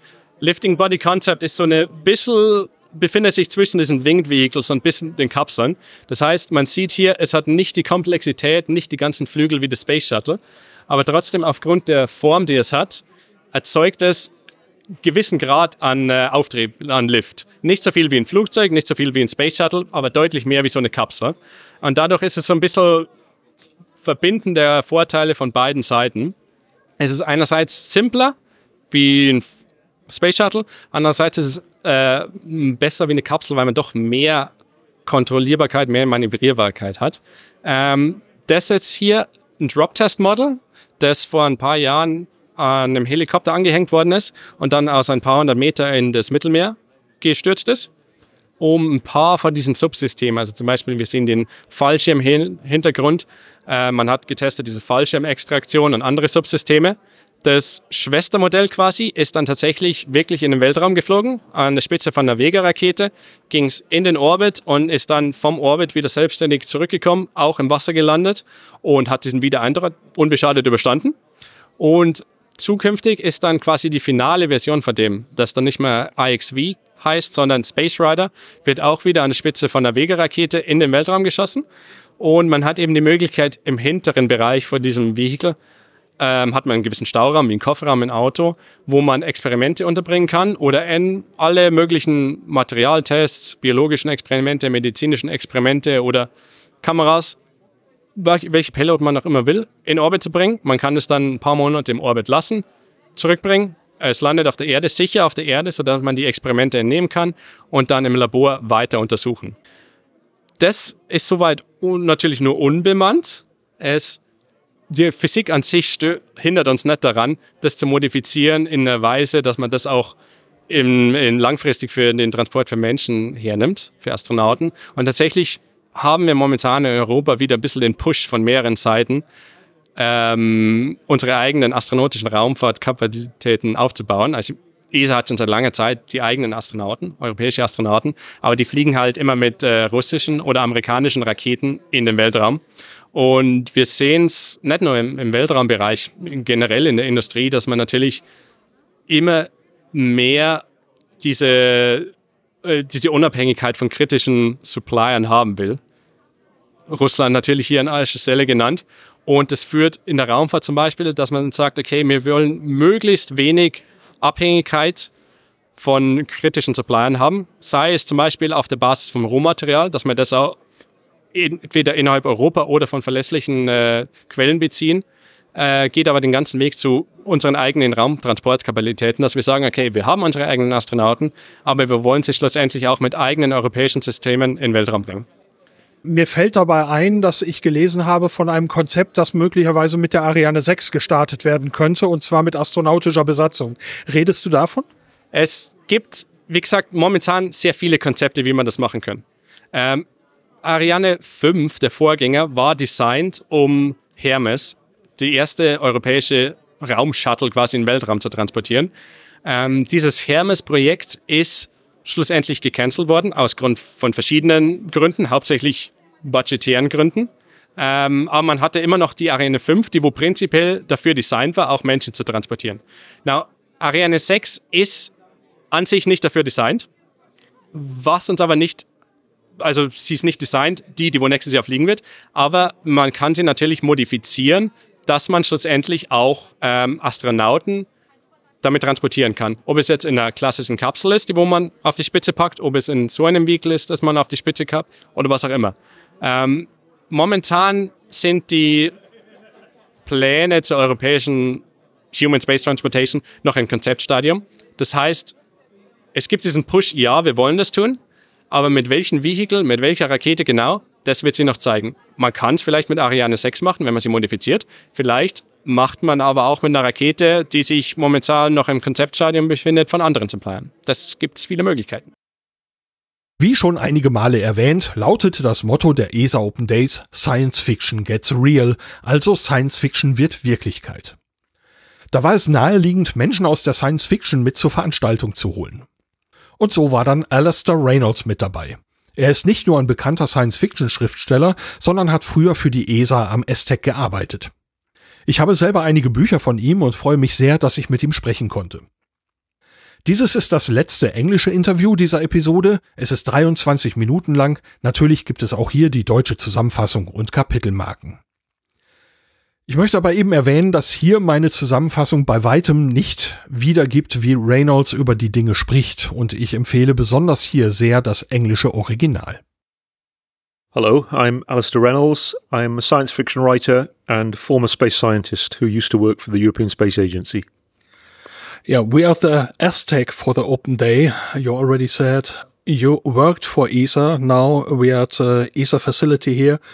What brought you here today? There's an event called Space Rocks, which is a, a sort of um, an, attempt to sort of bridge the gap between, I suppose, the sciences and the arts. And their their motto is bringing space down to Earth. And Space Rocks, it's a it's a thing where you you have scientists giving talks, but you also have musicians performing music, talking about um, you know musicians who might have an interest in science fiction or space culture. Um, and then the scientists might also have an interest in that side of things. So it's a little bit, it's, it's, it's, a nice space where you can get a little bit of interaction between different aspects of science and geek culture, I think. So for me, because I'm, I'm a scientist, but I also love music and everything like that. And I love science fiction. It's a perfect intersection of my, my interests. When you worked for ESA, what was your job here? Well, I had several jobs. The first one, I, I came here straight after gaining my PhD in observational astronomy. And I was put in charge of looking after a database. So it was a database of astronomical, um, mostly satellite data. And it was called the uh, HESARC. It was the High Energy Space Astrophysics Archive, if I remember if I remember rightly. And it was jointly administered between ESA and NASA. So we had one copy of the archive running on a server here and then there was another copy of the archive running on the server at the Goddard Space Flight Center. And the idea was that um, this is this is obviously at a time before before the the, the World Wide Web. Certainly, the in- internet existed, but it was still in its infancy. So, if you needed to move data around the world, the only way to do it was to move it physically. So, if there was a scientist anywhere in the world who was interested in um, accessing some archival scientific data from a space mission, for instance, Exosat, which was the U- European Space Agency's X ray satellite, they would put a proposal in through our channels. I would like to, obs- to have this particular data set. We would then prepare a magnetic tape on a on a on a very old fashioned sort of tape machine. Um, so essentially, copy a part of the archive onto a tape and then s- send it out to the community.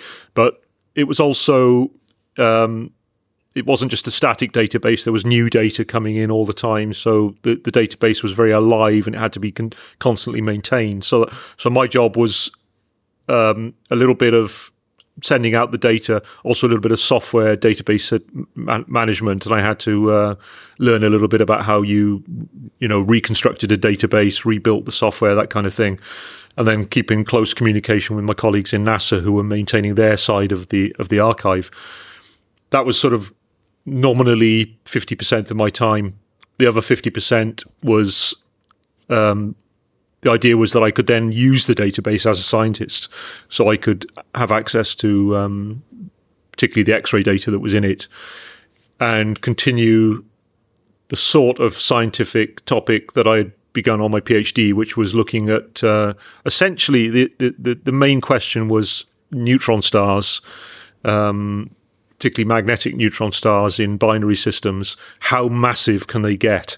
And the the um, the problem is that the theory says 1.44 solar masses, so it's the Chandrasekhar limit. Thereabout. But some of the earlier estimates for the masses of these objects had been quite a bit higher than that. Some of the some of the studies that had been done in the sort of I think in the 1960s and 70s had put upper mass limits on neutron stars of like maybe two to 2.5 solar masses, and some of them were a bit light as well. So they were they were they were at the lighter end of the um, of, of the mass estimates, and that's a problem because the the the established um, pathway to forming a neutron star in a binary system um, requires that you have, um, you know, I think you have a. If I try to remember back after thirty years now, um, but I think you essentially you have a, a white dwarf star that builds up to the maximum limit for a white dwarf star. 1.44 solar masses that collapses down to a neutron star and you can rain a bit more material onto that neutron star through accretion but you can't you can't significantly build up the mass much beyond uh, the initial mass so it was a bit of a riddle to understand some of these anomalous mass estimates. So my my PhD and a few of the papers I did afterwards were were revisiting some of those earlier observational and X-ray studies to try and get better mass estimates. And in fact, most of the ones we looked at, um, certainly wherever we got good data, and was, getting good data was often a challenge, but where, wherever the data was of a good quality, we always found that the mass we, we, we, we pushed the mass estimate closer to what it was meant to be from theory. So that was quite nice from a sort of theoretical point of view. Everything was sort of looking quite tidy. At one point, you left ESA and ESTEC to work as a full time writer. What led to this decision? It was a number of factors, personal and professional, that, that inspired that decision. Um, not particularly an easy decision.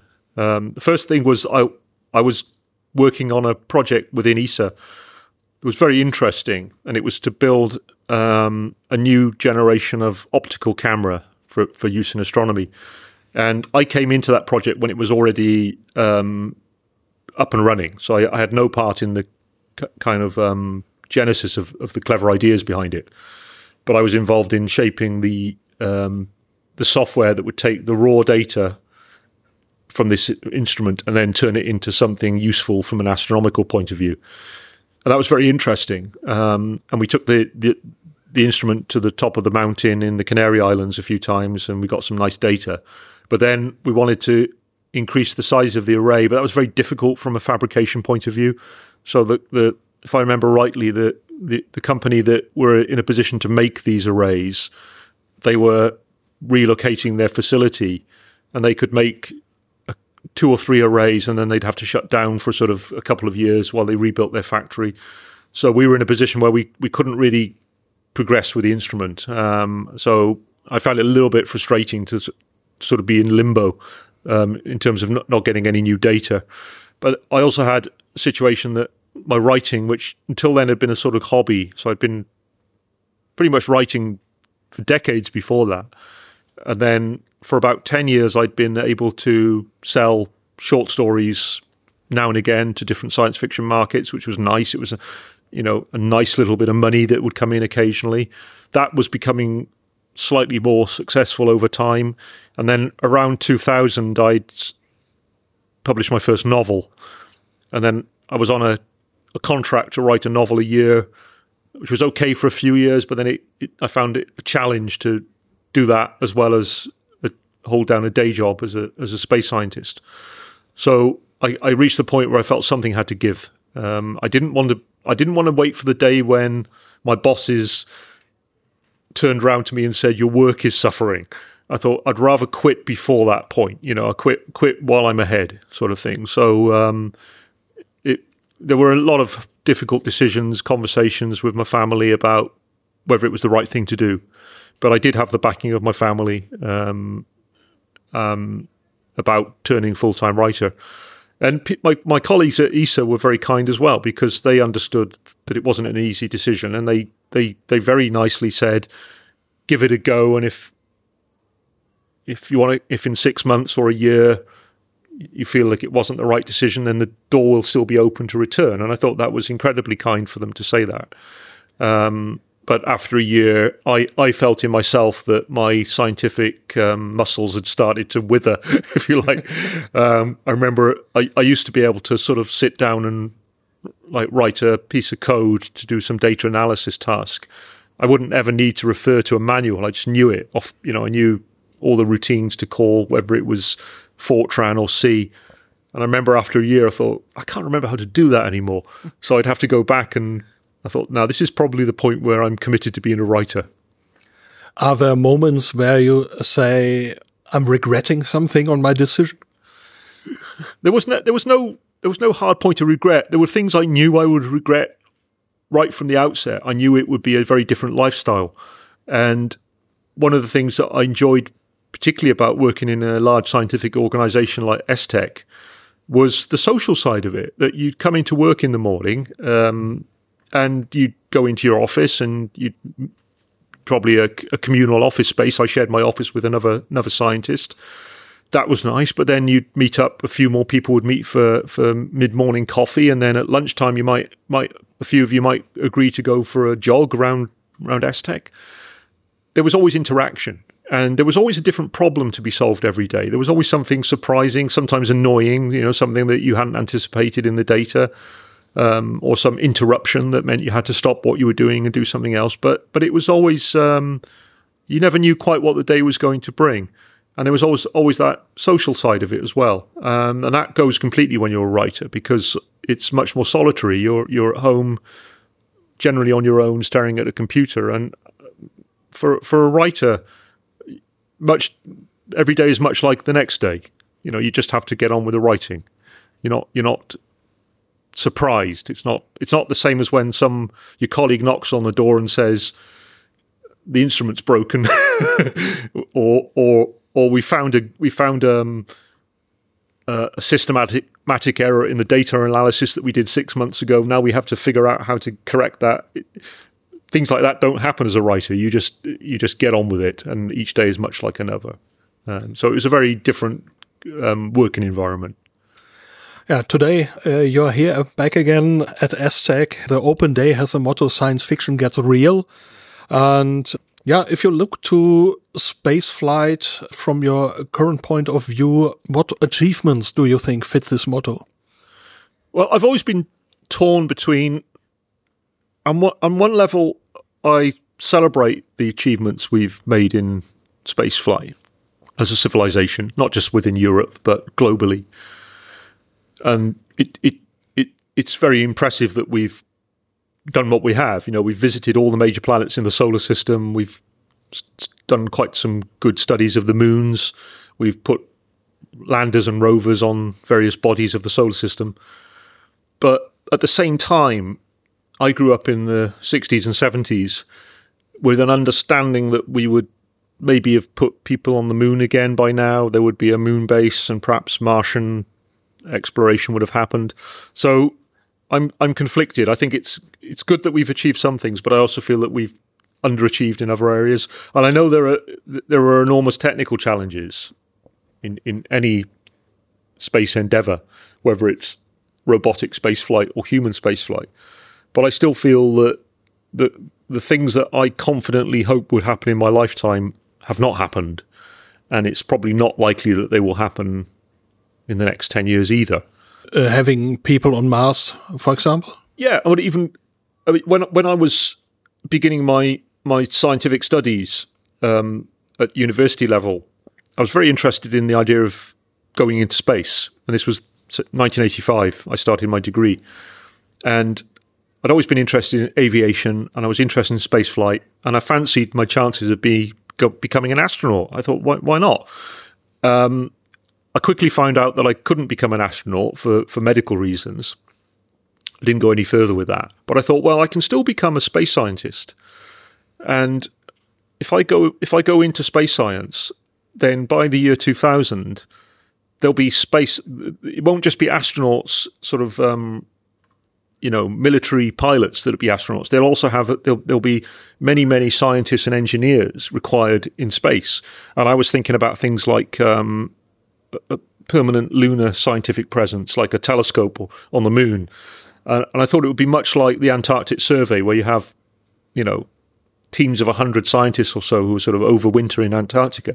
I thought we'll probably be at that level with lunar settlement. There'll be scientific, um, there'll be reasons for doing science on the moon that require humans to be there for extended periods. So if I thought, if I throw myself into sci- into space science, maybe that's another way that I can uh, get into space. But we weren't on that track either. So by 2000, obviously, we we you know, there'd been plans to build the International Space Station for sort of 15 years that were still stuck in low gear. And things were obviously on a much slower trajectory than, than I assumed. And I've had to, well, I've come to peace with that in my life. But none of the things that I really expected to happen have, have happened. So there is a little bit of disappointment there? A, a minor bit of disappointment. I, I mean, uh, one tempers that by you know, what one can still be amazed by the achievements of, say, the James Webb Space Telescope, um, observational astronomy using ground-based and space instruments is is amazing, and the advances we've made in terms of robotics with with with space probes is still um, is very impressive.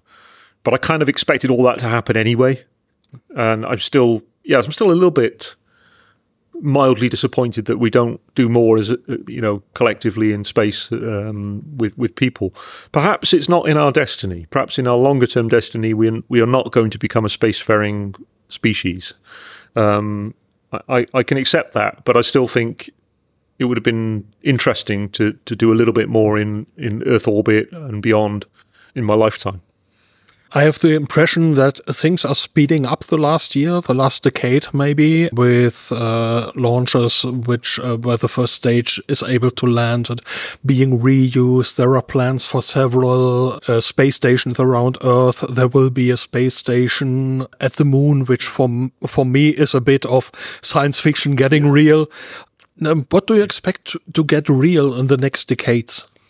Well, if I mean what you say is correct, there there there is there, there, have been sort of real, real incremental improvements in in recent years, as you say, with with launcher technology and recoverable components of launchers.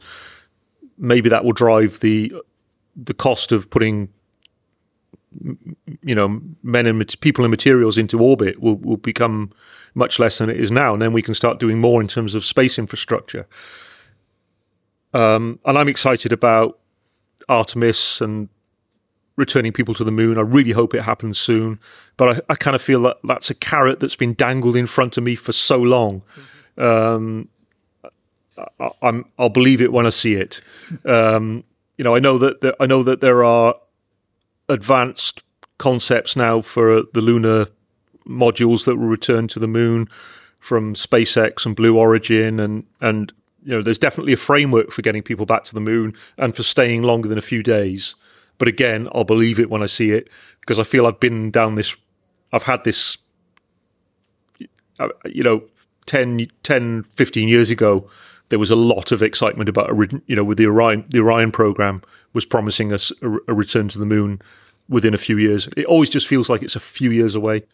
Um, Mars, I don't even, I, I can't see us going to Mars in the next 20 years. I, it just feels if we can't get back to the moon, and the moon is only, you know, barely two light seconds away, however, however far it is, um, it's just order of magnitude harder to get to Mars. I think we should get really good at lunar operations.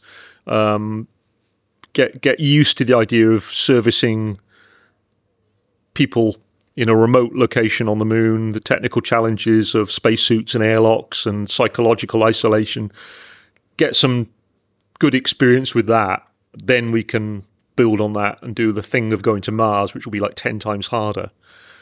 But I, I don't, uh, I'm rather doubtful that that will happen in my lifetime. Well, uh, I have a question on my list, but you already answered it. But I will, I will just ask it again. Maybe, um, uh, what would you like to see? Uh, I, will, I will just follow up in your lifetime. What would you love to see? Okay, well, one one thing that I'm reasonably hopeful will happen is in the realm of exoplanets. That's something that when I was studying astronomy, there was no real uh, it was not res- it was not a respectable idea to talk about planets around other solar systems.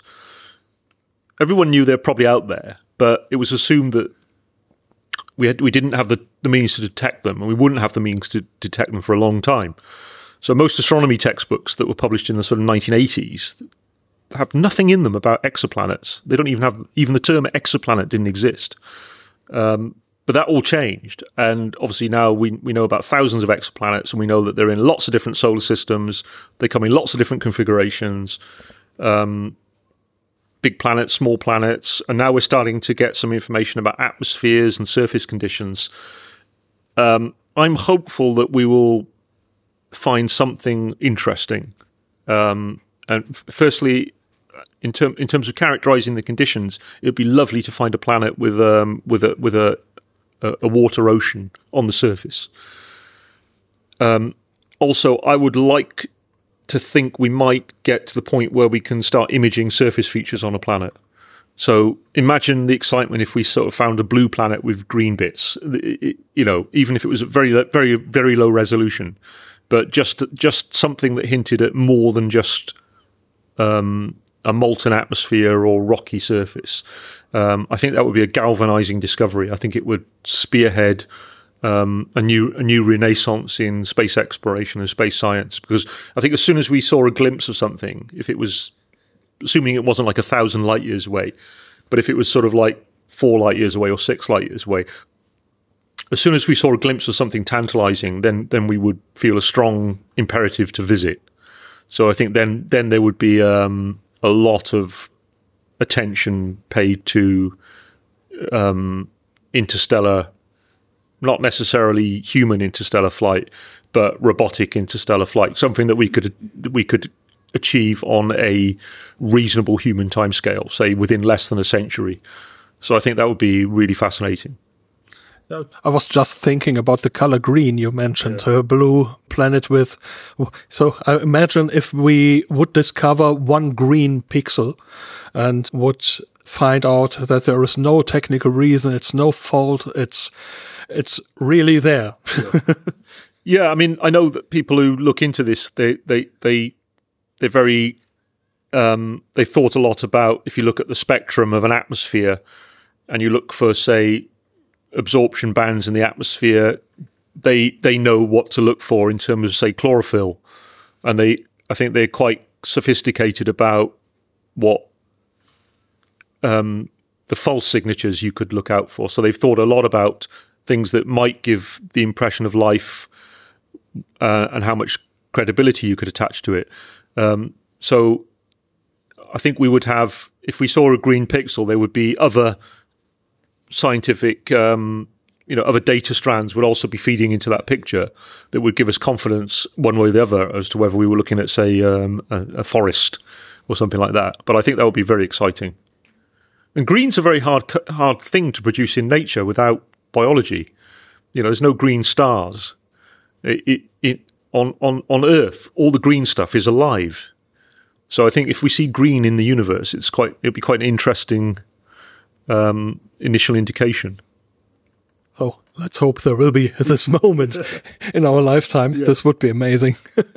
yes, yeah. Well, I, I'm, I'm, I'm, I'm not saying we will immediately be able to go to these places, but I think seeing a picture of something rather than say a pixel would be um, very stimulating, I think, for the for the imagination.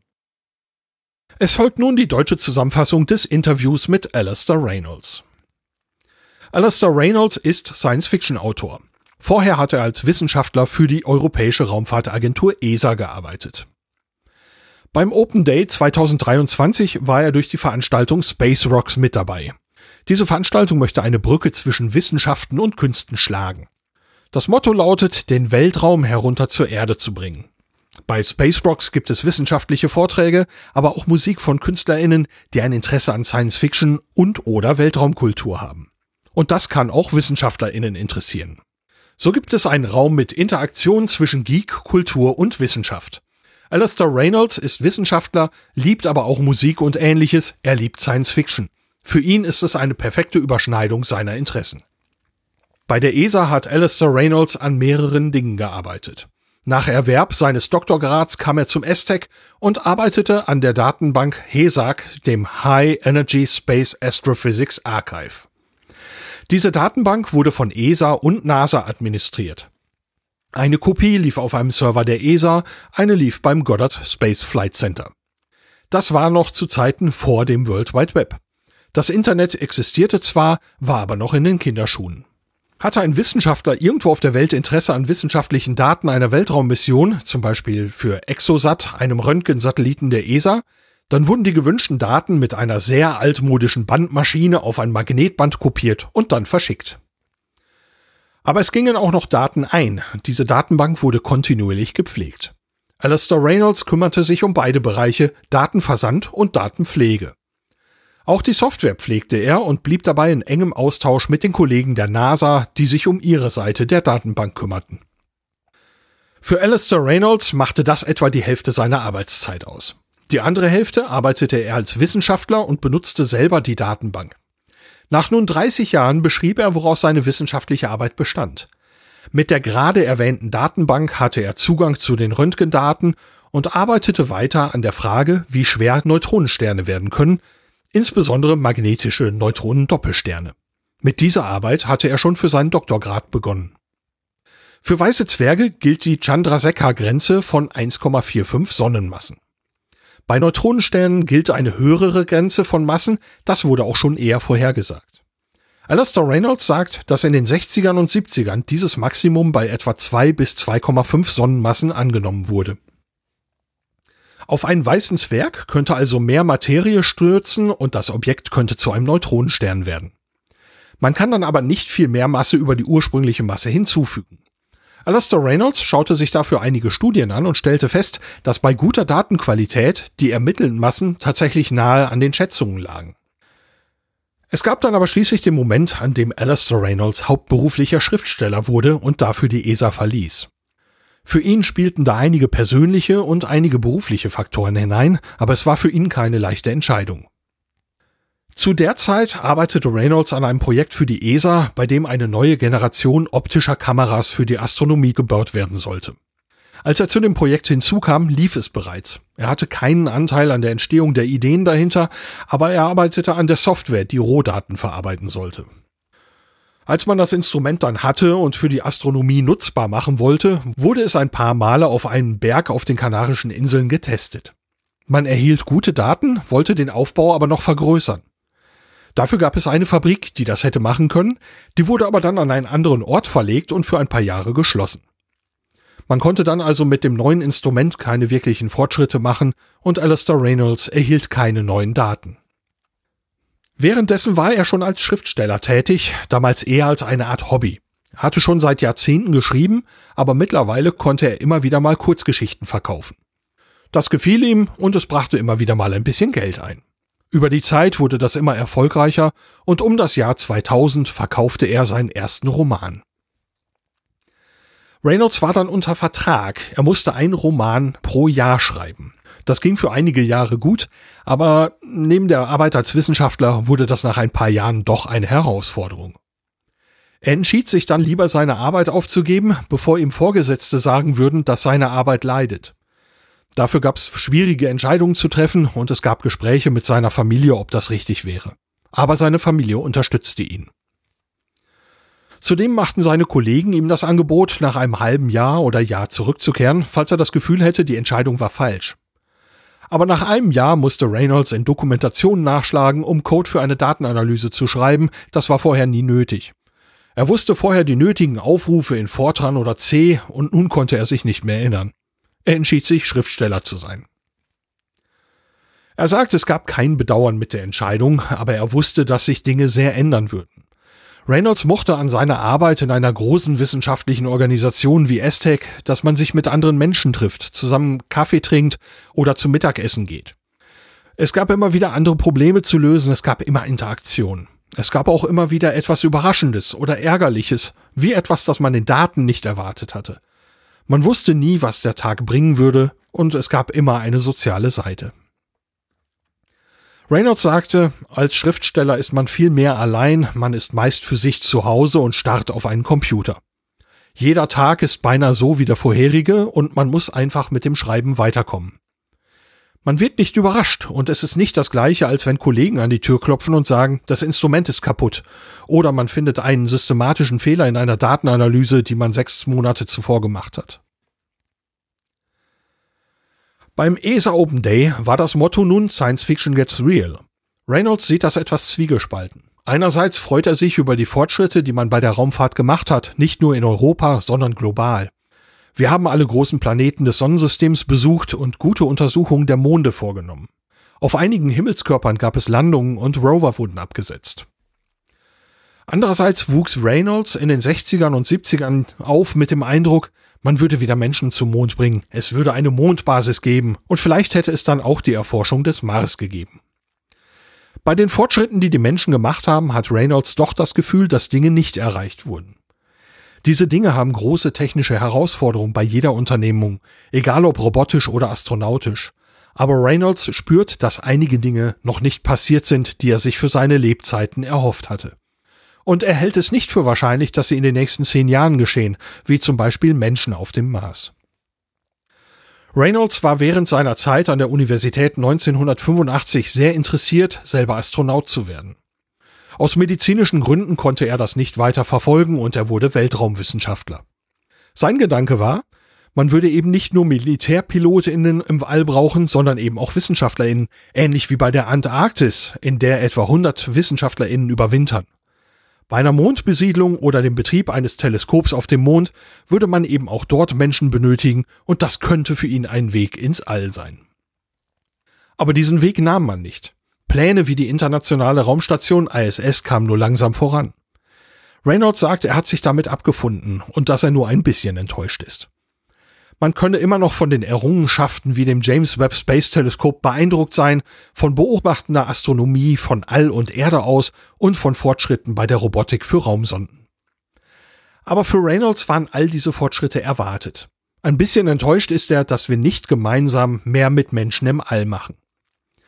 Aber vielleicht sei es auch auf Dauer nicht unser Schicksal, eine raumfahrende Spezies zu werden. Dennoch hätte Reynolds in seinen Lebzeiten gerne mehr im Erdorbit und darüber hinaus gesehen. Ich beschrieb dann meinen Eindruck, dass sich Dinge in den letzten Jahren zu beschleunigen scheinen, mit wiederverwendbaren Raketenstufen, mit Plänen für mehrere Raumstationen, eine davon am Mond. Reynolds meint dazu, dass es echte Fortschritte gab und dass das vielleicht die Kosten senkt, Material und Menschen ins All zu bringen. Und er ist begeistert von Artemis und hofft auf die baldige Rückkehr von Menschen zum Mond. Aber er sagt auch, dass das für ihn eine Karotte war, die schon sehr lange vor ihm baumelte. Und er glaubt es, wenn er es sieht. Es gibt Konzepte für fortschrittliche Module von SpaceX und Blue Origin, die auf dem Mond zurückkehren, und das ist ein Gerüst für die Rückkehr zum und für den Verbleib auf dem Mond. Aber Reynolds sagt, die Begeisterung gab es auch vor 10 oder 15 Jahren mit dem Orion-Programm und es würde sich immer so anfühlen, als wäre man nur noch wenige Jahre entfernt von der Rückkehr zum Mond. Reynolds sieht die Menschen nicht in den nächsten 20 Jahren auf dem Mars. Der Mond ist nur ein bis zwei Lichtsekunden entfernt und zum Mars zu gelangen ist viel schwieriger. Man muss mit Arbeiten am Mond wirklich gut werden, um Menschen an einen so abgelegenen Ort zu versorgen. Man muss Erfahrungen von psychologischer Isolation und von technischen Herausforderungen wie Raumanzügen und Luftschleusen sammeln. Darauf könne man aufbauen und dann zum Mars reisen. Reynolds sagt, das ist zehnmal schwieriger und er glaubt nicht, dass das zu seinen Lebzeiten geschieht. Es war in dem Moment schon klar, was Alistair Reynolds gerne erleben würde. Ich fragte aber dann nochmal nach. Was würde er noch gerne erleben? Reynolds hofft, dass im Bereich der Exoplaneten etwas passieren wird. Als er Astronomie studierte, wurde über Planeten in anderen Sonnensystemen nicht groß gesprochen. Man vermutete sie, aber man hatte keine Möglichkeit, sie zu finden, und das würde auch noch lange Zeit so bleiben. Die meisten Astronomiebücher aus den 1980er Jahren enthielten nichts über Exoplaneten, sagt Reynolds, nicht einmal den Begriff hätte es gegeben. Das hat sich geändert. Wir kennen nun Tausende von Exoplaneten in verschiedenen Sonnensystemen. Es gibt sie in vielen verschiedenen Konfigurationen, in groß und klein. Und wir bekommen allmählich auch Informationen über die Atmosphären und Oberflächen. Reynolds hofft, dass man hier etwas Spannendes finden wird, wie einen Planeten mit einem Wasserozean. Man stelle sich die Aufregung vor, wenn man einen blauen Planeten mit grünen Teilen findet. Selbst wenn die Auflösung sehr schlecht ist, eine Entdeckung, dass es mehr gibt als eine geschmolzene Oberfläche oder eine aus Felsen. Reynolds glaubt, das wäre der Beginn einer Wiedergeburt der Raumfahrt und der Weltraumwissenschaft. Würde man so etwas vier oder sechs Lichtjahre von uns entfernt finden, dann würde man über interstellare Raumfahrt nachdenken. Zwar nicht von Menschen, aber von Robotern. Und das sei etwas, das wir in weniger als einem Jahrhundert erreichen könnten. Wir sprachen dann noch darüber, warum gerade eine grüne Färbung eine interessante Entdeckung wäre. Würde man ein grünes Pixel finden, könnte man andere Daten mit hineinnehmen und so Gewissheit bekommen, ob man vielleicht einen Wald oder ähnliches sieht. Reynolds meint, Grün wäre ohne Biologie in der Natur schwer zu produzieren, deswegen wäre eine solche Entdeckung ein interessanter erster Indikator. So viel zum Gespräch mit Alistair Reynolds. Und damit geht es weiter beim Open Day. Zum späten Nachmittag ging ich zurück zum Hauptgebäude. Hier traf ich mich schon fast traditionsgemäß mit Dr. Kai Nöske. Wir schauten mal wieder zum Lagrange-Punkt L2 und zum Jupiter-System. Ein paar Dinge aus dem Gespräch mit Kai Nöske sind in der vorherigen Episode zu Euklid schon mal genannt worden, aber natürlich hatte Kai noch viel mehr zu berichten. Hallo Lars, herzlich willkommen, auch wenn der Open Day jetzt schon fast vorbei ist. Wunderschön, dich zu sehen. Ja, ich freue mich auch wieder und äh, ich freue mich auch wieder, einen kleinen Blick Richtung Lagrange-Punkt zu werfen heute, L2. L2, da werden wir uns hinbegeben. Wir haben ein paar kleine Neuigkeiten. Ja, wollen wir direkt durchstarten? Zu Euklid? Euklid.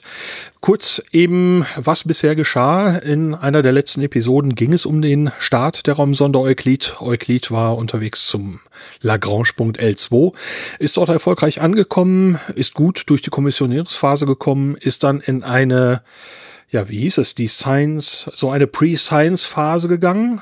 Ja, die heißt Performance Verification Phase. Also das ist die Phase, in der nachdem die Kommissionierung, die Inbetriebnahme der Instrumente des Raumschiffs abgeschlossen sind, äh, wo die ersten Wissenschaftsbilder oder äh, sagen wir mal Beispielbilder genommen werden, wo die äh, das Feintuning des Teleskops erfolgt, weil dann ja sich ein lückenloser Survey an, an des Drittels des Himmels anschließen soll. Und da möchte man natürlich, dass alles vorher fein abgestimmt ist, dass alles perfekt funktioniert, sodass man dann ohne zwischendurch nachjustieren zu müssen, ohne zwischendurch etwas zu verändern, in einem Rutsch den Survey durchziehen kann. Und dabei ist eigentlich im Großen und Ganzen alles sehr gut gelaufen, aber eine Sache eben nicht, die hatte mit der Navigation zu tun. Ja, richtig. Wir hatten drei Dinge äh, gefunden.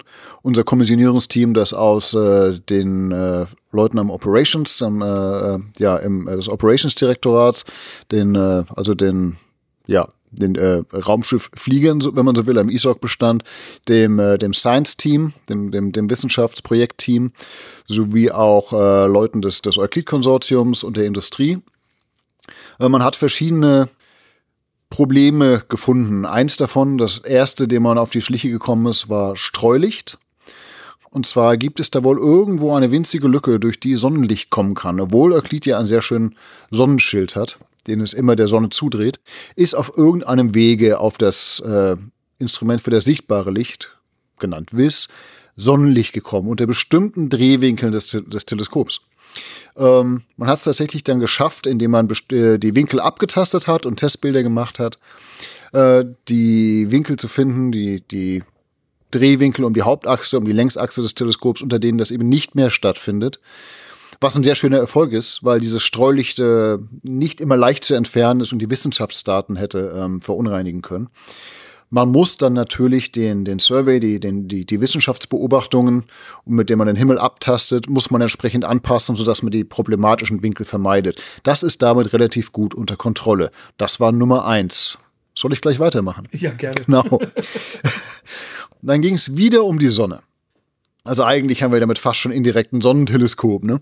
Denn die Sonne hat ja nun, geht ja nun auf ihr Aktivitätsmaximum zu. Wir wissen, das ist ein Elfjahreszyklus und wir gehen auf ein Aktivitätsmaximum zu.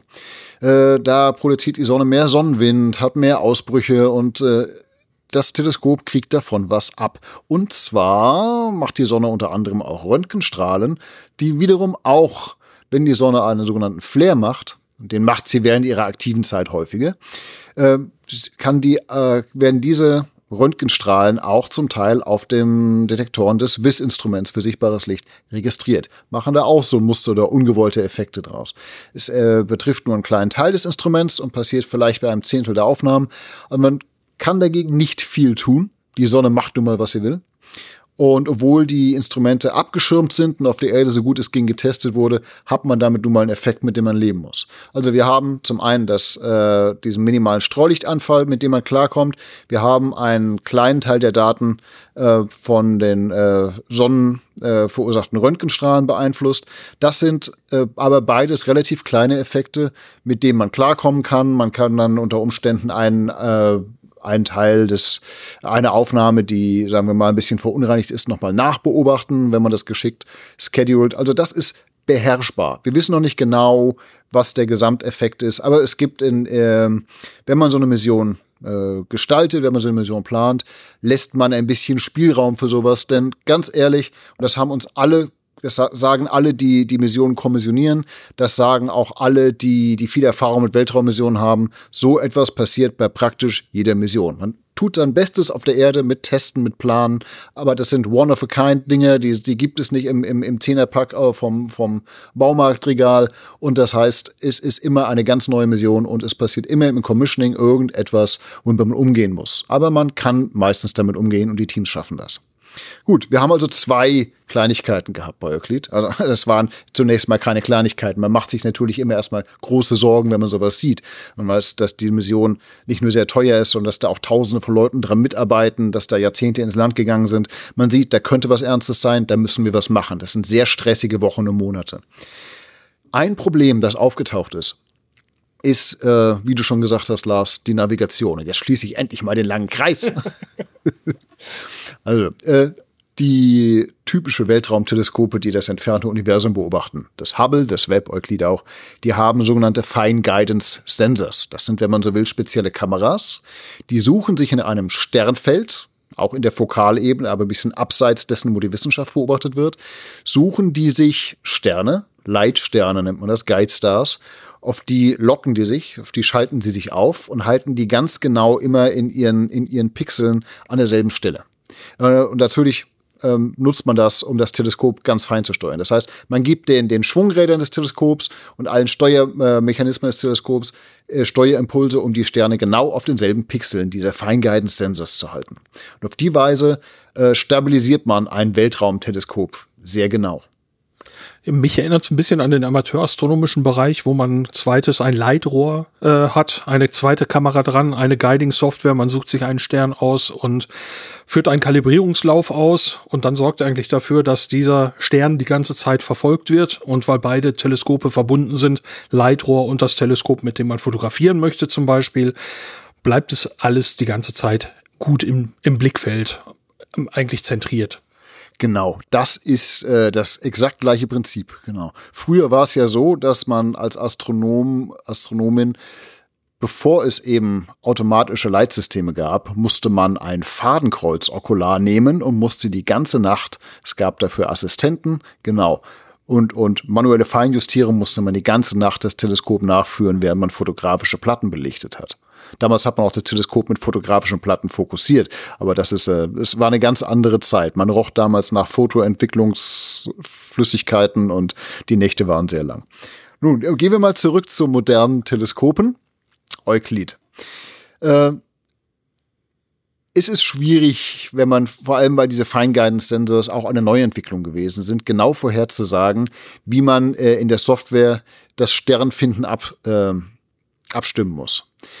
Man hat also unter, unter den meisten Umständen funktionierte das sehr gut. Die Fine Guidance Sensors haben ihre Signale an das AOCS, das Attitude and Orbit Control System, das gesamte Lageregelungssystem des Teleskops weitergegeben und die beiden haben hervorragend zusammengearbeitet. Und wer die ersten in Engineering, die ersten Testbilder gesehen hat, hätte gesehen, wir hatten messerscharf gestochene Sterne mit, mit Beugungsspikes und so weiter. Also wundervoll.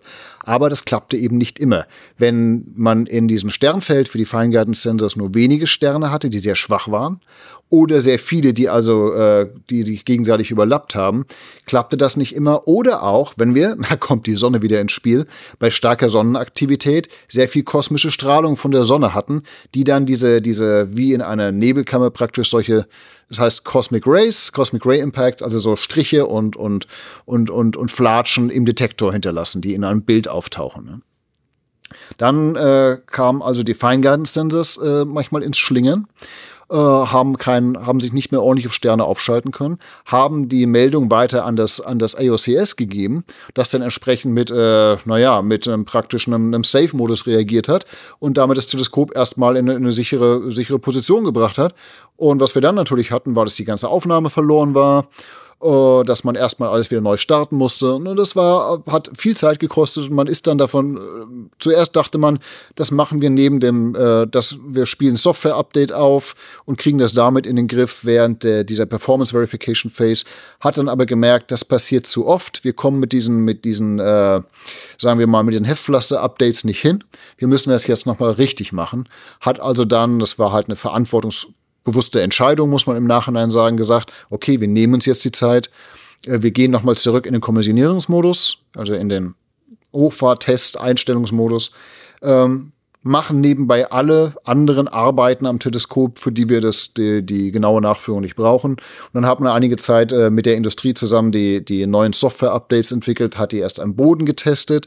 Dann hat die ein, Analog ein Analogmodell des Teleskops, des Satelliten am Boden äh, aus allen Komponenten hat dann, nachdem die Bodentests bestanden waren, äh, die Software äh, auf, das, äh, auf das Raumschiff aufgespielt, hat die da getestet in zwei verschiedenen Phasen und ist dann, äh, wobei die Software, sowohl die Software für die Fine Guidance Center als auch man arbeitet an einem, an einem äh, auf Software-Update auch für, den, äh, für das Lageregelungssystem hat dann festgestellt, dass die Updates funktioniert haben, dass das Teleskop zuverlässig aufgeschaltet blieb. Und damit konnte man erstmal durchatmen und sagen, jetzt haben wir ein voll funktionsfähiges Teleskop. Alle anderen Systeme funktionieren ja auch gut. Und jetzt können wir in das Performance Verification Phase gehen.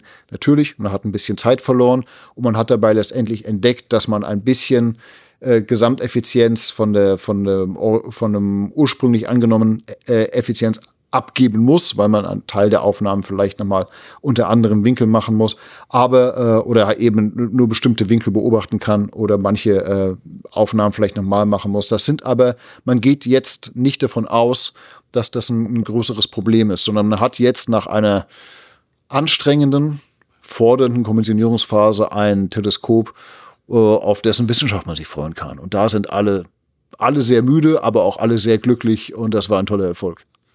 Wir sprachen ja beim letzten Mal in Darmstadt, als wir über Euclid sprachen, über die ja, enorme Datenqualität, die man sich verspricht. Äh, die wird also nicht berührt sein. Wie man äh, mit Daten umgeht, deren äh, Qualität durch äh, zusätzliche Effekte ein bisschen beeinflusst sind, das wird man jetzt sehen äh, ob man einige einfach nachprozessieren kann und immer noch eine akzeptable, für die Wissenschaft geeignete Qualität hat, ob man einige nochmal nachbeobachtet oder äh, eben stringenter mit, mit den Beobachtungsbedingungen wie Winkeln oder wie Sonnenaktivität umgeht. Das muss man jetzt sehen, ähm, aber auf jeden Fall wird das Teleskop die Datenqualität liefern können, die man braucht, um die, die Wissenschaftssurveys und die wissenschaftlichen Kernfragen und auch alles, was man sonst noch mit den Daten machen kann, zu beantworten. Äh, ist man aus der Kommissionierungsphase wieder raus? Jetzt äh, Ende September, ich glaube am 28., 29., 30. hat man gesagt, jetzt fangen wir offiziell mit der Performance Verification wieder an. Wie lange wird die dauern? Ähm, wann geht's richtig los? Ich habe jetzt zwei verschiedene Daten gehört, die gebe ich noch nicht raus. Nein, äh, man möchte sich natürlich jetzt Zeit nehmen. Äh, die, die, ich glaube, das Datum für den steht noch nicht ganz genau fest, aber end, also nahe des Jahresendes wird man den offiziellen großen Survey beginnen. Und auch, ähm, sagen wir mal, äh, verschiedene Feintuning-Arbeiten, das zum Beispiel der Fine Guidance Sensors. Äh, es gibt verschiedene Parameter, die man noch anpassen kann. Da wird man auch drauf gucken, wie schlagen die sich, wie gut funktioniert das Software-Update, wo können wir noch ein bisschen nachjustieren, um mit der Zeit eben die, die, die Performance noch etwas zu verbessern. Aber der Survey, äh, der Hauptwissenschaftssurvey, der wird gegen Ende des Jahres oder spätestens Anfang nächsten Jahres beginnen. Ja, spannend. Da freue ich mich schon auf Ergebnisse und hoffentlich klappt es dann so, auch wenn es so jetzt äh, ein paar Überraschungen gab, womit man nicht gerechnet hatte. Ja, damit rechnet man natürlich nicht. Man, man, man testet ja auf alles, womit man rechnet. Und dann hat man so viel wie möglich Redundanz und so viel wie möglich Experten und so viel wie möglich äh, Flexibilität im, im Betrieb des Raumschiffs um eben mit dem klarzukommen, womit man nicht rechnet. Das, ich vergleiche das gern. Äh, ich habe früher mal äh, in so Teams mitgemacht, die 24 Stunden Autorennen gefahren sind und man schaut sich das bei diesen Teams an, die Ocean Races fahren. Ne? Da wird vorher aber auch alles vorbereitet, getestet und, und geprobt. Und wenn man dann wirklich in eine, in sehr herausfordernde, Umgebung, herausfordernde Umgebung geht, wo das Material und die Menschen alle stark belastet werden, dann passiert doch immer irgendetwas, womit man improvisieren und professionell umgehen muss.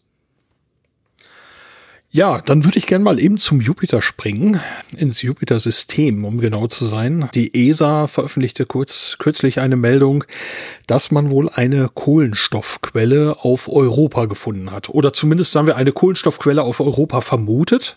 Herausgefunden hat man das mit dem James Webb Space Teleskop. Ja, das war eine sehr schöne Überraschung, ein sehr schönes Ergebnis und äh, zeigt auch, was das Web wirklich kann. Nun ist es so, der äh, Jupitermond Europa hat ja einen, einen Eispanzer und man ist sich relativ sicher, dass unten drunter ein Wasserozean liegt.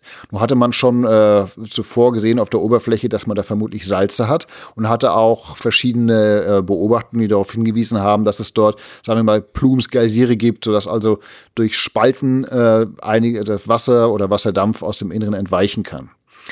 Ähm, mit dem Web hat man nun Folgendes gemacht. Man kann die Oberfläche abtasten. Und zwar spektroskopisch. Klar, man kann Bilder machen, aber man kann auch Spektren einzelner Regionen nehmen mit einem sogenannten Integral Field Spektrographen, der das Bild in einzelne Bereiche, sogenannte Spaxels, Spektralpixels, wenn man so will, zerteilt und von jedem dieser Spaxels, jedem dieser, dieser groben Pixel ein eigenes Spektrum aufnimmt. Das heißt, man kann ein, eine Lichtzerlegung mit damit einer chemischen Analyse jede äh, einzelne gerastete Regionen auf Europa oder anderen Himmelskörpern oder, oder Himmelsobjekten äh, vornehmen.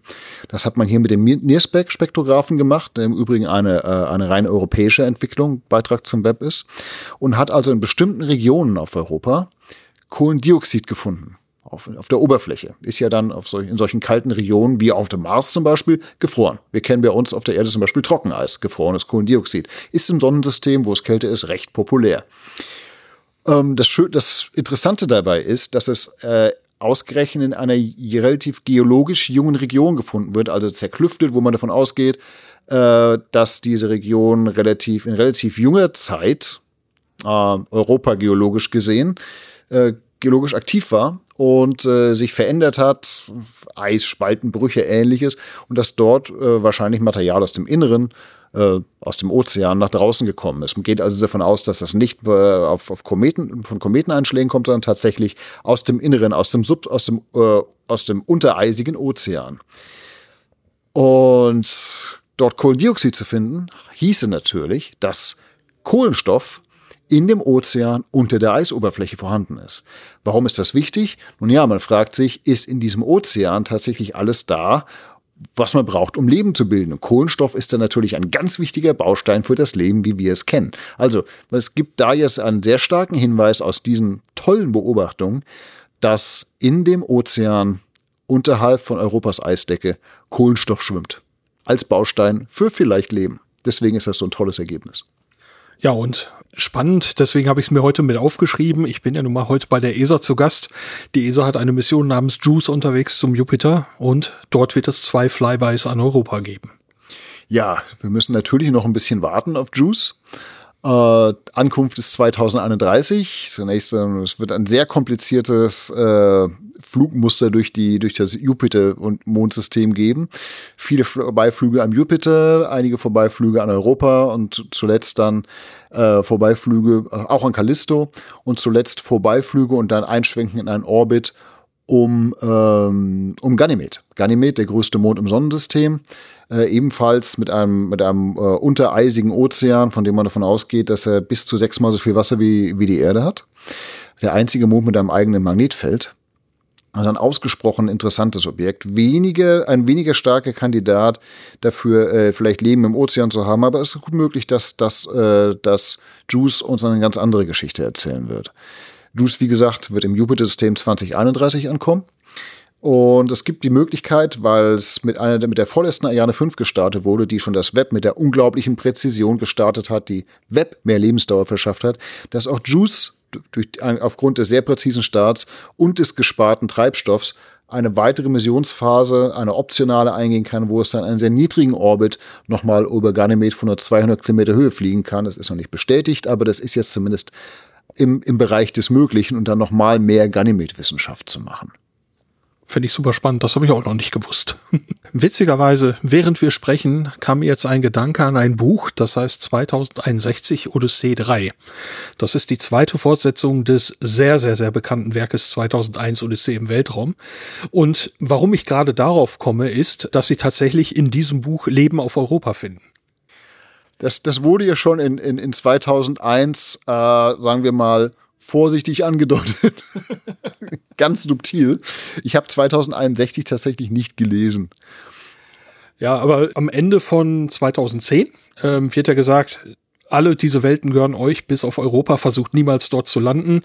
Ähm, in 2061 landet dort, notlandet dort eine Mission und die finden tatsächlich Leben. Also ganz, kam mir gerade, dass es zufällig jetzt vielleicht Science Fiction real wird, falls man dort Spuren von Leben entdecken wird, Anfang der 30er.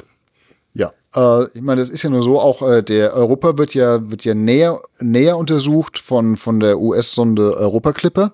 Der wird jetzt 2024 starten. Und äh, wenn alles läuft wie geplant, wird Clipper ein klein bisschen früher, eine andere, andere Rakete, andere, Tra andere Trajektorie, wird Clipper ein bisschen früher im Jupiter-System ankommen und die beiden Missionen werden sich natürlich ergänzen. Das, das, da arbeitet man zum Glück inzwischen sehr gut und sehr eng und sehr kooperativ zusammen. Es gibt also auch gemeinsame Science-Team-Meetings, jetzt schon die äh, jährlich, die, die, die anfangen, die, die, die Science Operations zu koordinieren ähm, und die Instrumente und die Beobachtung so auszulegen, dass man wir machen aus der Kombination dieser beiden Missionen das Beste. Und wenn man sich jetzt überlegt, äh, noch, noch hat noch ist keine Landung äh, auf, auf Europa oder Ganymed geplant. Ähm, natürlich Konzepte und Ideen gibt es viele, aber wenn wir uns überlegen, wie lange die typischen Implementierungszeiten sind von den, von den ersten Anträgen, von den Call for Proposals äh, bis zur Auswahl einer Mission und dann gerade bei solchen Flaggschiff-Missionen bis zur Implementierung, bis zum Start, bis 2061 für eine Landung äh, vielleicht gar nicht so weit hergeholt.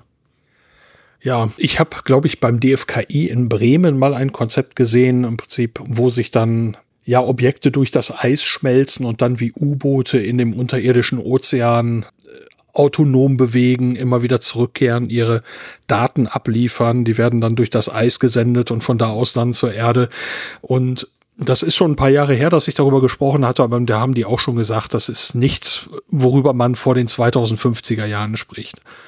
Das ist sicherlich so. Vor allem diese, diese frühen Konzepte, diese im Augenblick ist man ja wirklich noch äh, äh, zum Thema, wie kommen wir denn durch das dicke Eis durch? Ihr müsst jetzt nachschauen, wie dick es ist, aber es sind zig Kilometer an, an, an den meisten Stellen und äh, die, die Frage, wie kommen wir durch das Eis durch, ist eine höchst unbeantwortet. Das ist ja auch ein Kommunikationsproblem. In dem Augenblick, wo man sich durch das Eis einmal, sagen wir mal, man nimmt eine Nuklearbatterie mit und schmilzt sich durch, weil mit Solar ist schlecht. dann ist man, okay, das schwimmt man da unten. Ja. Und wie bitteschön äh, stemmt man eine Funkverbindung mit einem Orbiter her, der das bitteschön zur Erde weiter, weiterleiten soll? Wenn man unter, ich weiß nicht, wie viel, ich müsste ja selbst nachgucken, wie dick typischerweise die Eisdecken sind. Aber ich weiß, äh, dass, dass äh, das Rime-Radar der, der, der Juice-Sonde im Mittel etwa neun Kilometer tief in das Eis des Ganymed gucken kann. Das heißt, da sind wir noch lang, lange nicht durchs Eis durch. Und diese, Eis, diese Eispanzer sind äh, im Mittel dick. Und wie gesagt, sich da durchzuschmelzen, dann noch nach draußen zu funken, das ist ein, das wird ein Kernproblem sein. Es nützt uns ja nichts, wenn wir einen Forschungsroboter unter Wasser haben und der findet was, was da, was da rumschwimmt und irgendwie interessant ist und wir wissen nichts davon. Da kann man sich den Roboter auch sparen. Ja, ich weiß nicht mehr, was der Gedanke beim DFKI damals war. Also ich würde mir ja vorstellen, dass man von oben, wenn man sich durchschmilzt, im Prinzip ein, eine dünne Litze, ein dünnes Kabel mitnimmt, unten dann diese Station verankert, an denen die U-Boote andockt. Von dort wird per Kabel übertragen und dann von oben zur Erde gefunkt. Aber da sind wir wieder wirklich im Bereich der Science Fiction. Zumindest müsste man die physikalischen Gesetze, wie wir sie jetzt kennen, nicht dafür brechen. Aber das wäre sicherlich eine sehr teure und sehr anfällige Vision, für die man noch ein bisschen politisches Lobbying betreiben muss. Ja, dann schauen wir mal, was die Zukunft bringt. Wir haben gerade die Durchsage gehabt, der Tag der offenen Tür hier ist gleich zu Ende. Und die beiden Themen, über die ich mit dir sprechen wollte, haben wir auch besprochen. Und ich glaube, dann machen wir mählich nach einem langen Tag Feierabend. Ja, äh, ich danke dir, dass du es hierher geschafft hast wieder. Ich hoffe, du hattest auch ein bisschen Spaß. Es war enorm. Wir haben hier weit über 6000 Leute äh, ähm, on site gehabt, nur die Besucher und Besucherinnen haben zigtausende Poster äh, und, und andere Gadgets an die Leute verteilt. Wir hatten strahlende Augen, Leute, die sich interessiert haben. Diese Tage sind, gehören zu den ermüdendsten, die man hier erleben kann, aber auch zu den schönsten. Ja, ich bin auch ziemlich durch jetzt. Ich bin ja heute auch vor der Öffnung schon hier gewesen, um noch ein paar Sachen zu klären.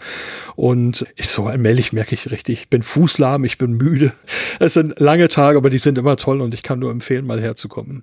Ja, so, so muss Open Day. Und es ist vielleicht, äh, vielleicht das größte öffentliche Space-Event in Europa, muss man auch mal so sehen, ne?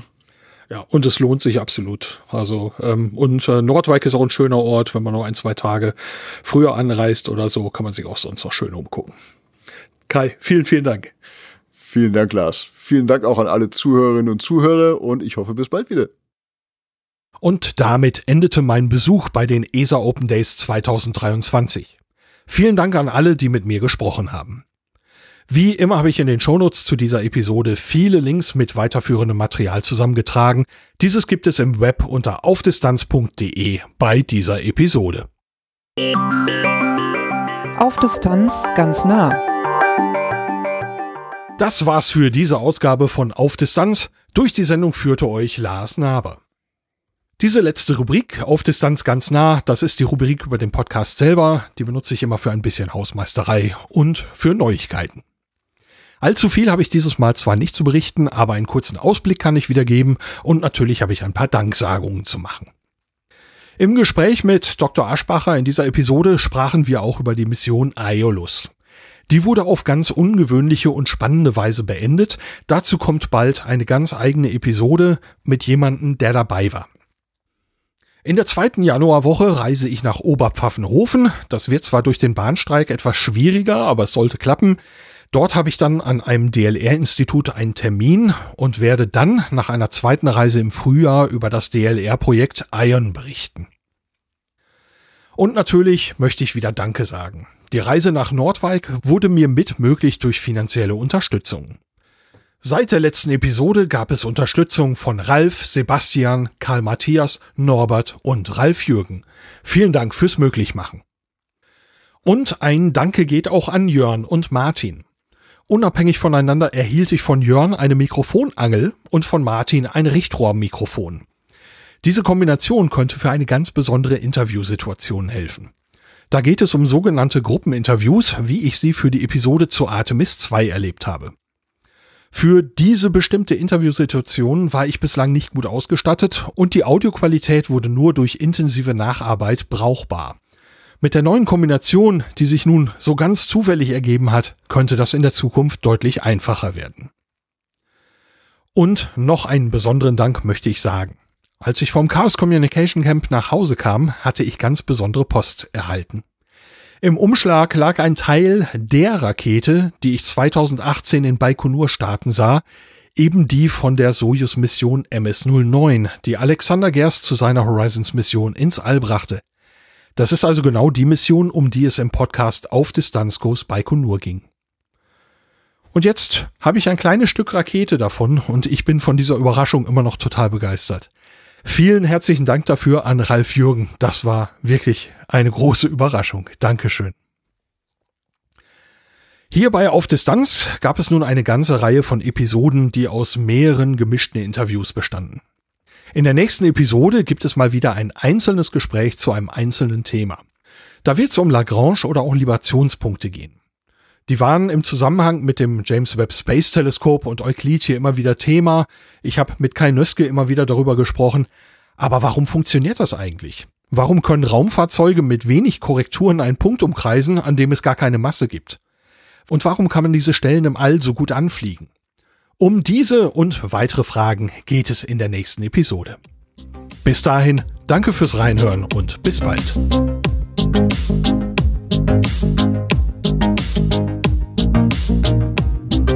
Und jetzt gucken, wie äh, das, das äh, Science Operations Team den Survey genau plant. Ob man sagt, wir nehmen ein kleines bisschen Streulicht in Kauf oder wir nehmen, äh, wir nehmen bestimmte Aufnahmen, wir nehmen bestimmte Aufnahmen. Das können wir drin lassen, das, diesen Gong. Dear visitors, the ESA Open Days will come to an end in half an hour.